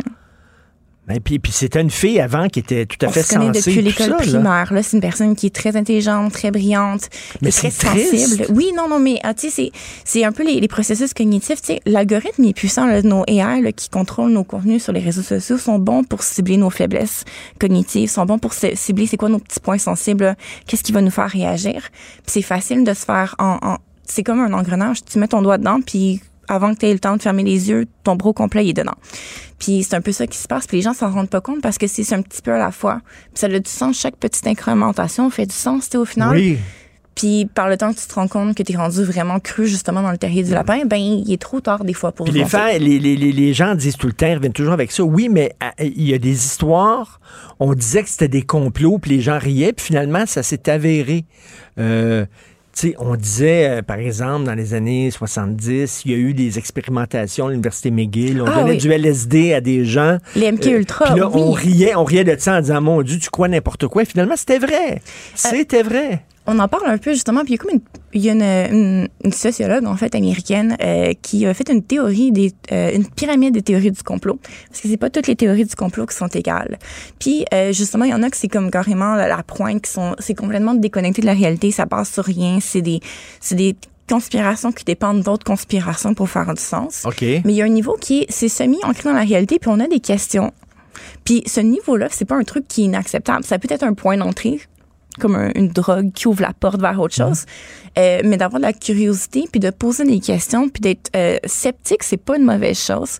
Ça, c'est quelque chose qu'on explore aussi parce qu'il y a vraiment une large différence entre ça, c'est bizarre, il s'est passé des trucs, il y a clairement des documents à déceler éventuellement pour pouvoir accéder à l'information, puis euh, ben, il y a des vaccins qui changent l'ADN pour te transformer en lézard. Comme, il y a ça. des différences. Mais tu commences, là, Oui. on disait avant, tu commences par fumer un joint, puis tu finis par te shooter euh, à l'héroïne. Bon, ce qui est faux. Mais tu commences peut-être par des petites théories du complot qui sont peut-être probables. Puis là, après ça, tu tombes dans des affaires complètement débiles. Oui, mais je pense qu'il faut quand même pas s'empêcher en tant que citoyen de se poser des questions parce Oui. que c'est sûr que, c'est surtout dans un contexte parce que l'actualité bouge tellement vite, il se passe des choses, il y a des conflits à l'étranger, il y a de l'information, il y a des, il y a des agents étatiques qui vont avoir des narratifs différents de ce qui se passe sur le terrain. C'est important de quand même toujours challenger notre information, puis c'est un bon réflexe. Puis vous donne des, c'est ça, là, dans On vous trompe, Mhm. euh, vous donnez des trucs pour justement aider les gens à euh, de- séparer le bon grain de l'ivraie, comme on dit. Oui, puis tu sais, le truc numéro un, en fait, là, c'est de écouter ses émotions. Si vous êtes en train de lire, regarder quelque chose ou écouter quelque chose, puis ça vous fait vivre une émotion forte, qu'elle soit positive ou négative, mais que c'est vraiment une grosse émotion, faut tout de suite commencer à se poser des questions. Pourquoi est-ce que là, ça me fait réagir aussi émotionnellement? Qu'est-ce qui me titille? Parce que les émotions, c'est comme ça qu'on manipule les gens. Puis de l'information, puis des nouvelles, ça devrait pas faire réagir émotionnellement, c'est factuel. Fait que dès qu'il y a une grosse émotion, on se prend une pause, puis avant de repartager, avant d'en parler à tout le monde, avant de dire « Oh my God, as-tu vu ça? » On se pose une question, ça vient d'où? Qui a publié ça? C'est quoi les intérêts? Puis est-ce qu'il y a un contre-narratif en ce moment qui roule? Puis lequel des deux est le plus factuel en ce moment? Moi, moi, ce que je- j'en reviens pas, c'est que les gens ne font pas. mais Moi, je suis chroniqueur. Une chronique, c'est une chronique, c'est une opinion. Dire, C'est pas, c'est c'est pas comme un, un texte journalistique, le bon. C'est une opinion. Les gens ne font pas la différence entre une chronique d'opinion subjective euh, qui prend des fois pas des libertés avec les faits parce qu'il faut se baser sur des faits, mais qui les interprète dans une certaine façon, puis un texte objectif. Il y a bien des gens qui font pas la différence entre les deux. Non, mais ça, c'est une question de littératie numérique. Puis oui, effectivement, une chronique, le but, c'est de générer de l'émotion pour générer des clics, puis faire, faire un discours, une discussion, etc. Ben là, c'est pas tous les chroniqueurs qui écrivent rien pour générer des clics, là, désolé, mais quand même, euh, oui. Mais c'est sûr que c'est pas factuel, puis que la notion de il faut quand même euh, différencier. Puis comment est-ce qu'on apprend aux gens de différencier? C'est sûr que dans les médias, il y a eu beaucoup de changements dans les dernières années aussi, avec le, les contenus sponsorisés qui se mélangent, qui sont Oui. de plus en plus difficiles à discerner. Euh, ça crée une perte de confiance envers les institutions. Ça, c'est quelque chose que les mouvements, justement, de désinformation, les, grands, les grandes institutions qui font de la désinformation utilisent beaucoup, hein, parce qu'en détruisant la confiance, c'est encore plus difficile de voir le vrai du faux. Puis après, ben, si c'est sûr que comment est-ce qu'on apprend aux gens, mais c'est de la littératie numérique, c'est de l'éducation, c'est d'aller leur parler, Mais- c'est d'expliquer, etc. Ben, un, un- un outil très que, que moi j'utilise, c'est que mettons si je tombe sur une nouvelle, ben là ben, tu, tu mets la nouvelle sur Google puis tu vois si ça a été corroboré par d'autres d'autres sources d'information. S'il y a rien qu'une source d'information qui sort cette affaire-là, hein, Effectivement. Effectivement. Puis souvent, c'est que les gens vont se dire genre ah mais c'est parce que le les médias nous cachent des choses, mais en fait c'est que les, les médias ont pas à nécessairement débattre des choses qui sont fausses. Sais, on va pas commencer un article, une des nouvelles vont pas, les nouvelles vont pas toujours commencer à dire ah tel truc qui était paru dans un site web obscur est faux parce que c'est ça vaut Mais- pas la peine d'en parler. Tu sais. C'est journaliste pour un média, un média avec euh, bon des patrons, des boss, des, des, des, des directeurs d'information, un média traditionnel. Si tu écris n'importe quoi et tu écris des fausses nouvelles, tu vas perdre ta job. Là. À un moment donné, c'est pas comme quelqu'un qui est dans son sol avec un blog qui peut écrire n'importe quoi et qui est redevable à personne aussi. là. Effectivement. Effectivement. Puis ça, c'est quelque chose, encore une fois, que ça. La littératie numérique, c'est d'expliquer aux gens justement. Puis tu sais, il y, a des- il y a des blogueurs maintenant qui se positionnent comme euh, des des nouvelles légitimes, là, sais, qu'eux prétendent être des vrais journalistes, alors que c'est en fait c'est des nouvelles d'entertainment qu'on appelle. Ou est-ce que c'est vraiment le point, c'est de, de, de créer une scène, de, de faire un narratif, de conter une histoire? Puis beaucoup de gens vont commencer à justement croire que ces blogs-là sont des sites de nouvelles fiables parce qu'ils ont perdu confiance envers les nouvelles plus Ben, traditionnelles. Catherine Dupont-Gagnon, vous allez avoir du pain sur la planche, euh, puis vous n'allez pas perdre votre job au cours des prochaines années parce que Maintenant, il y a même des politiciens qui font de la désinformation de plus en plus. Euh, et avec le, le deep faible, comme on dit, là, ça va être extrêmement compliqué de savoir ce qui est vrai, ce qui est faux. Ça s'intitule On vous trompe, comprendre la mésinformation, les mensonges et la manipulation en ligne euh, par Crypto Québec. Et je peux le confirmer, Catherine Dupont-Gagnon n'est pas un lézard. Elle est en studio avec moi. Je ne l'ai pas vue darder de la langue encore. Elle a des yeux tout à fait normaux. Merci, Catherine. Salut. Martino, souvent imité, mais jamais égalé. Vous écoutez Martino. Cube, Cube Radio. Youpi! Oui, bon, d'accord. Ouais, puis, d'un côté, évidemment, bon communicateur, mais de l'autre côté, communiquer quoi au juste? Et pourtant... Un sociologue, pas comme les autres. Joseph Facal. Alors, tous les vendredis, je parle à Joseph Facal, le cinéphile. On va parler de cinéma. On va essayer de faire des liens entre des films qu'on aime et l'actualité parce que le cinéma nous permet euh, de mieux comprendre le monde dans lequel on est. Merci, Joseph, de participer à ça. Salut. Ça me fait plaisir, ça me fait plaisir de, de, de partager ce, ce bonheur profond avec quelqu'un qui a l'air euh, d'aimer ça autant que moi. Ah oui, écoute, bien sûr, le film euh, de Queen de Stephen Frears. Euh, je sais pas si tu l'as vu. Oui, oui, oui, Bon. je l'ai vu. Et la fameuse scène où Tony Blair dit à Elisabeth, il faut que vous sortiez, il faut que vous montriez que ça vous attriste euh, la mort de Diana parce que les gens vous trouvent froide. Et là, elle sort, elle regarde tous les toutous, les fleurs et tout ça. Elle essaie d'avoir une émotion, elle n'est pas capable. Euh, c'est une sacrée scène, ça. C'est vrai, c'est vrai. Écoute, j'y avais pas pensé. Euh, T'as tout à fait raison. C'est un film qui est, qui qui est rempli de, de, de, de très beaux moments. Corrige-moi si je me trompe, mais il y a aussi une scène où le premier ministre est chez lui, euh, visiblement, il est, il est en, il est en mode relaxation et il est vêtu du chandail de soccer de son équipe préférée pendant qu'il téléphone. Et ça, ça montre aussi, si tu veux, le, le côté le côté maison, le côté domestique des, des, des politiciens qui, quand ils sortent à l'extérieur, évidemment, se mettent en scène, mais, mais on, on oublie aussi que c'est du monde à la maison qui se décrotte le nez puis qui, mange un bol de céréales. et, et la scène, je reviens à cette scène-là où elle regarde les toutous et les fleurs.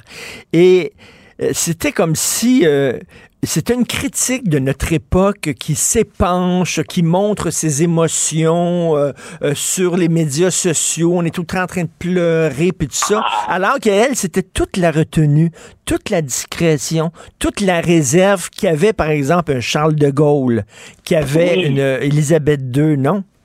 Abs- Absolument. Écoute, c'est c'est drôle que tu dis Je, je, je savais pas que, que tu allais parler de la reine et, et je m'en réjouis parce que c'est évidemment le sujet du jour.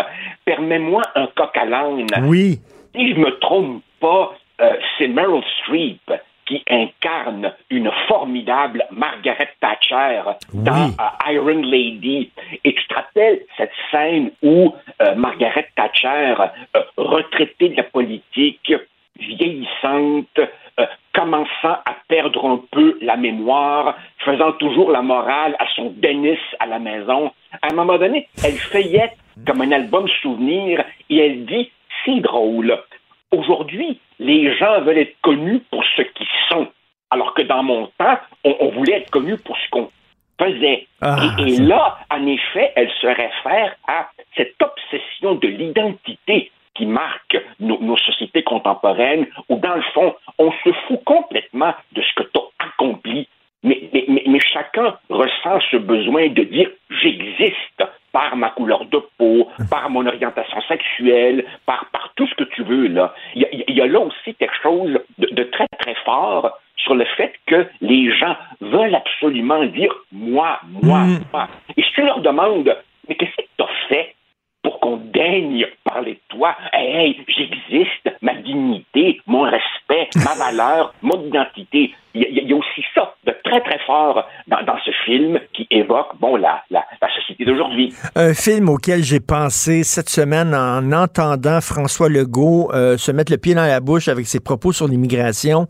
c'est Le salaire de la peur. Alors, de Henri-Georges Clouseau, Yves Montand doit conduire un camion rempli de nitroglycérine, un film extraordinaire que j'ai revu il y a à peu près deux mois. Alors, il doit conduire en pleine jungle. Alors, il y a des trous, il y a des racines, il y a des troncs d'arbres. Il faut qu'il fasse attention. Et là, il réussit à mener son camion à terme, alors que François Legault, lui, le premier trou, ça a fait kaboum! Vraiment. Parce que c'est de la nitroglycérine parler d'immigration. Faut que tu y ailles avec tac et délicatesse. Non seulement il faut y aller avec tact et délicatesse, mais, regarde comment, regarde, comment nos médias couvrent la campagne. Une histoire chasse l'autre. Euh, à un moment donné, évidemment, euh, euh, bon, Québec solidaire s'enfarge sur ces histoires d'impôts pour euh, les riches, mais cette affaire-là dure quoi? 24 heures? Et elle est tout de suite chassée par la, la, la, la gaffe de, de, de M. Legault. Et, et, et ça me rappelle, par exemple, un, un film comme, euh, je ne sais pas si tu l'as vu, euh, Wag the Dog. Ben oui. La, la, la, la fameuse comédie là, de, de Barry Levinson, plus connue pour avoir fait Rain Man surtout, dans laquelle, évidemment, pour détourner l'attention, euh, un, un spin doctor et, et un producteur d'Hollywood fabrique littéralement une, une fausse guerre en Albanie avec euh, musique, euh, euh, slogan, et on invente même un pauvre prisonnier de guerre oublié derrière les lignes ennemies tu vois, pour, pour détourner l'attention d'un- président euh, euh, englué dans un scandale sexuel. Allô, Clinton et Monica Lewinsky. Ben regarde oui. bien, regarde bien, Richard. Il y a quelques semaines, François Legault lui-même nous dit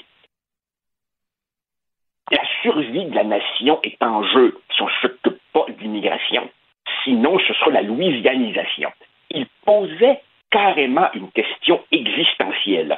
As-tu entendu parler de ça pendant la campagne électorale? Non. Boum. Le sujet a été totalement euh, euh, évacué euh, et remplacé par toute une série de petites distractions quotidiennes, alors que c'est véritablement le sort du français qui se joue au Québec et au Canada. Mais non, on n'en parle pas. Alors évidemment, on détourne l'attention par une série de, de petites mises en scène quotidiennes. Aujourd'hui, c'est notre annonce sur les CPE. Demain, ce sera notre annonce pour la relève agricole. Après ça, ce sera l'annonce sur la persévérance scolaire. Et la, la survie de la nation, oups, disparu. Et, et- et Joseph, Wag the au dog. Wag the Dog, bon, ils inventent une guerre de toutes pièces pour détourner l'attention.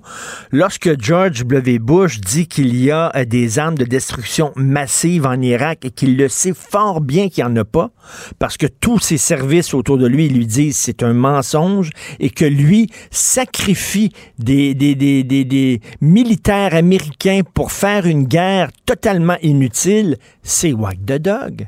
Absolument, absolument. Euh, dans un courriel que tu m'as envoyé dans une de nos conversations euh, passées, tu évoquais euh, un autre film euh, qu'on a vu tous les deux, qui nous a beaucoup plu, et il faudra que tu me rafraîchisses possiblement la mémoire, parce que ça fait très, très, très longtemps que j'ai vu The Candidate. Ah, c'est avec- de Michael Ritchie avec Robert Michael Redford. Tout à fait. Re- Regarde bien ce qui, ce qui m'est passé par la tête. Beaucoup de journalistes disent euh, détester la langue de bois, disent vouloir la sincérité rafraîchissante de la part des politiciens.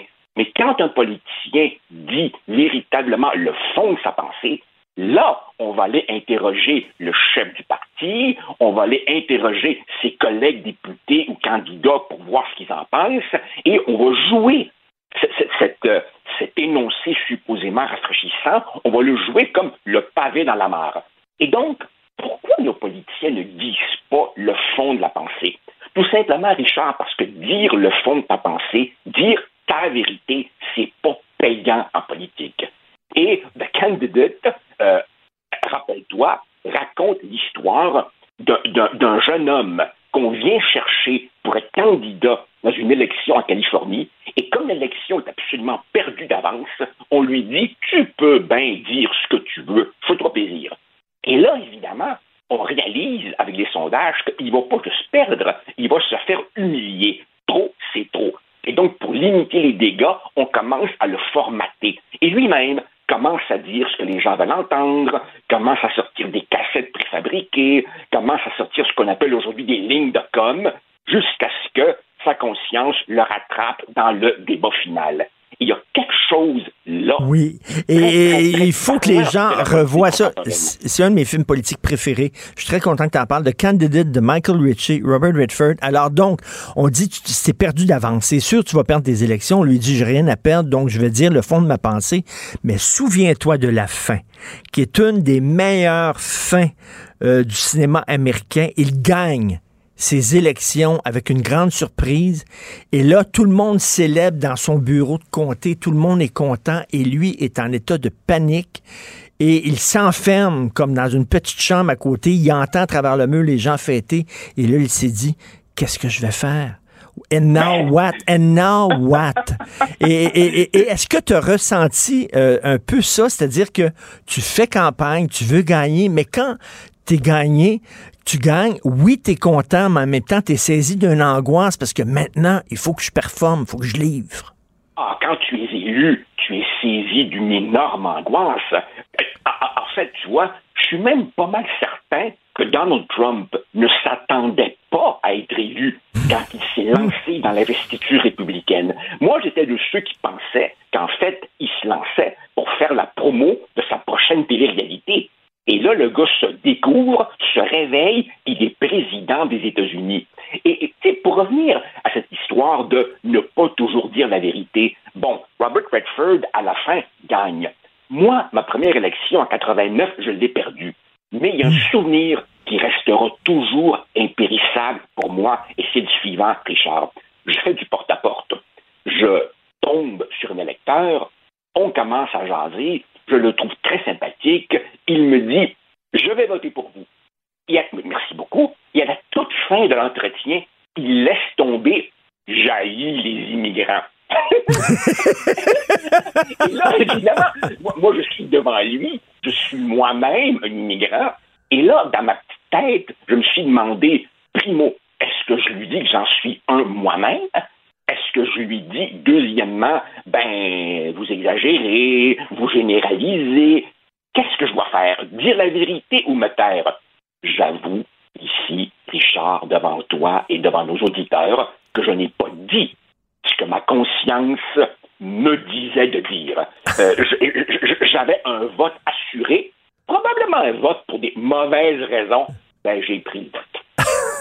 on, peut, on peut comprendre ça. Écoute, le cinéma nous permet de mieux comprendre. Un, un jour, peut-être la semaine prochaine, on se parlera du film Lincoln. Ah oui, de Steven ah oui. Spielberg, qui est une leçon de politique qui montre que Lincoln, pour gagner et pour, euh, pour faire passer sa loi qui abolissait l'esclavage, a dû corrompre des gens, a dû, ben, euh, a dû payer quasiment des gens, leur promettre des postes et tout ça, tous les compromis euh, qui doivent euh, être faits euh, en politique. On s'en parlera la semaine prochaine. Tu sais que ça fait des années, Joseph, que je rêve d'avoir une chronique comme ça qui mêle politique et cinéma, mais je me demandais avec qui je vais la faire. Bingo, t'es apparu. Merci, Joseph Facal. Hey, au plaisir. Ça marche. Salut, bye. Salut. Pendant que votre attention est centrée sur cette voix qui vous parle ici, ou encore là, très loin là-bas, Ou même très, très loin. Celle de Desjardins Entreprises est centrée sur plus de 400 000 entreprises partout autour de vous. Depuis plus de 120 ans, nos équipes dédiées accompagnent les entrepreneurs d'ici à chaque étape pour qu'ils puissent rester centrés sur ce qui compte, la croissance de leur entreprise.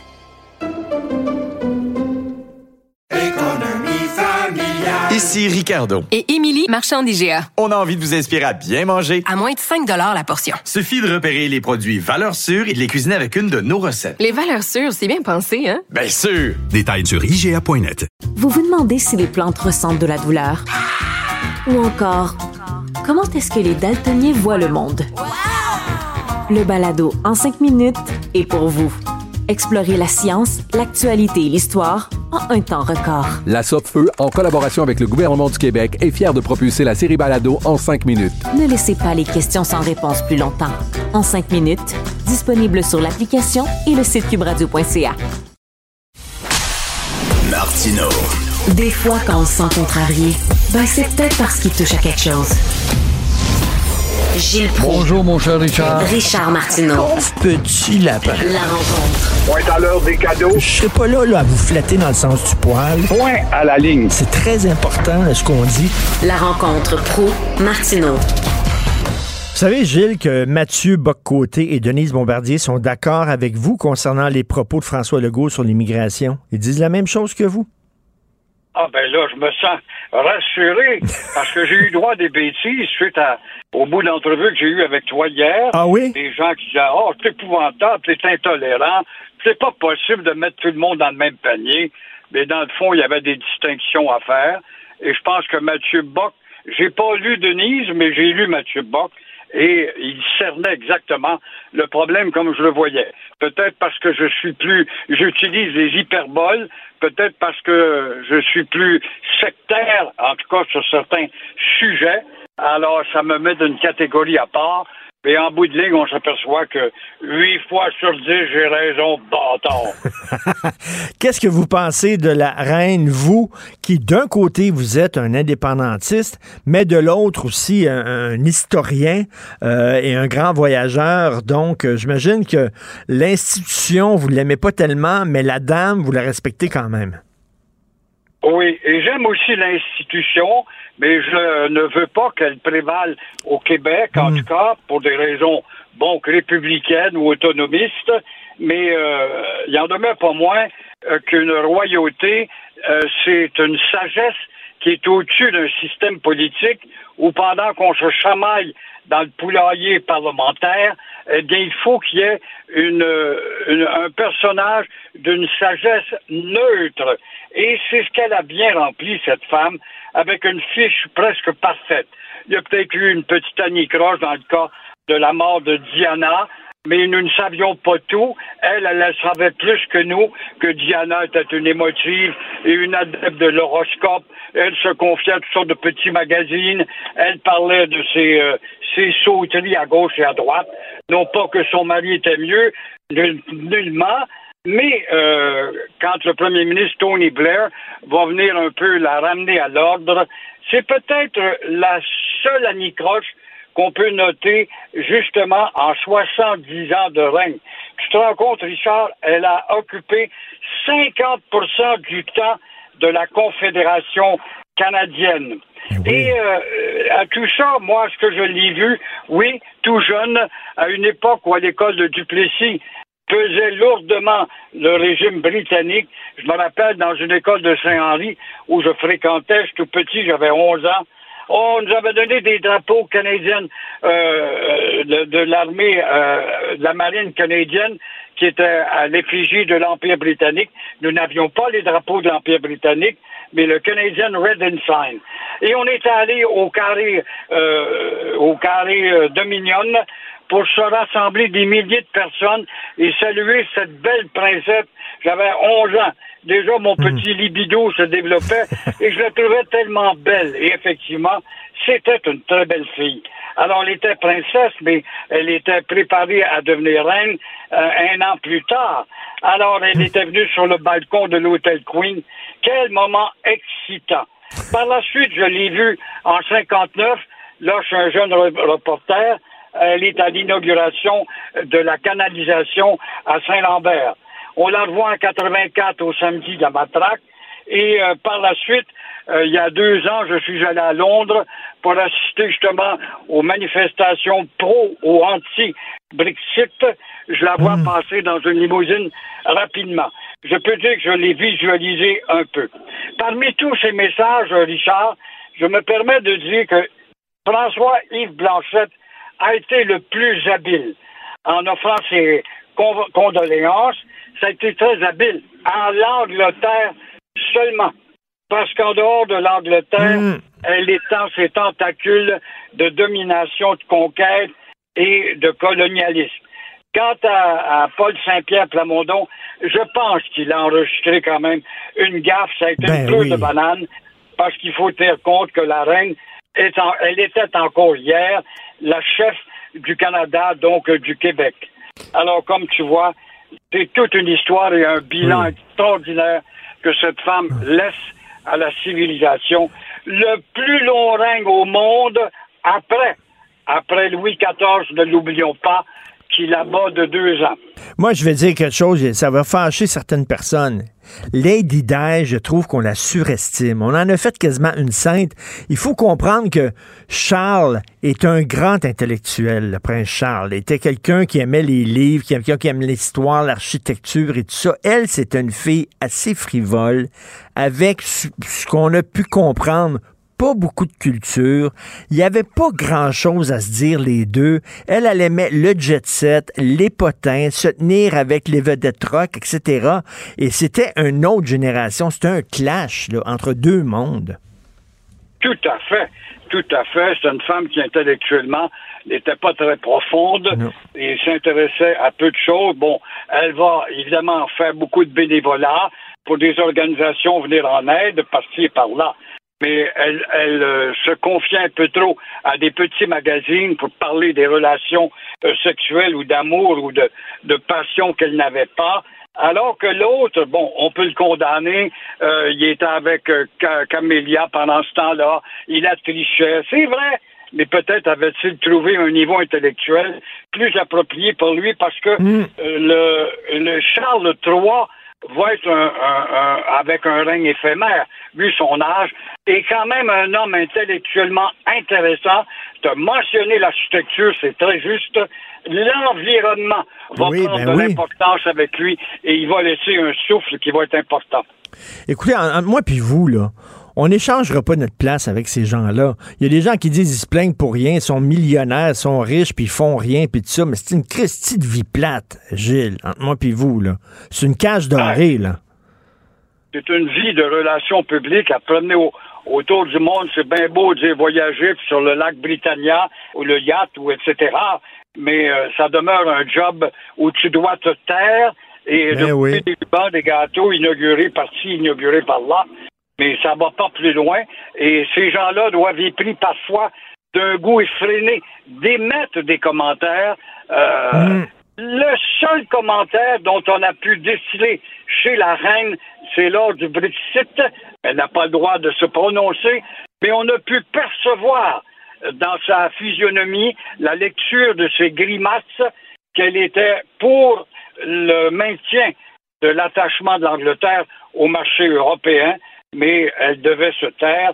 Et évidemment, c'est Boris Johnson, avec son style de discours incroyable, qui a fait que la chose a été renversée.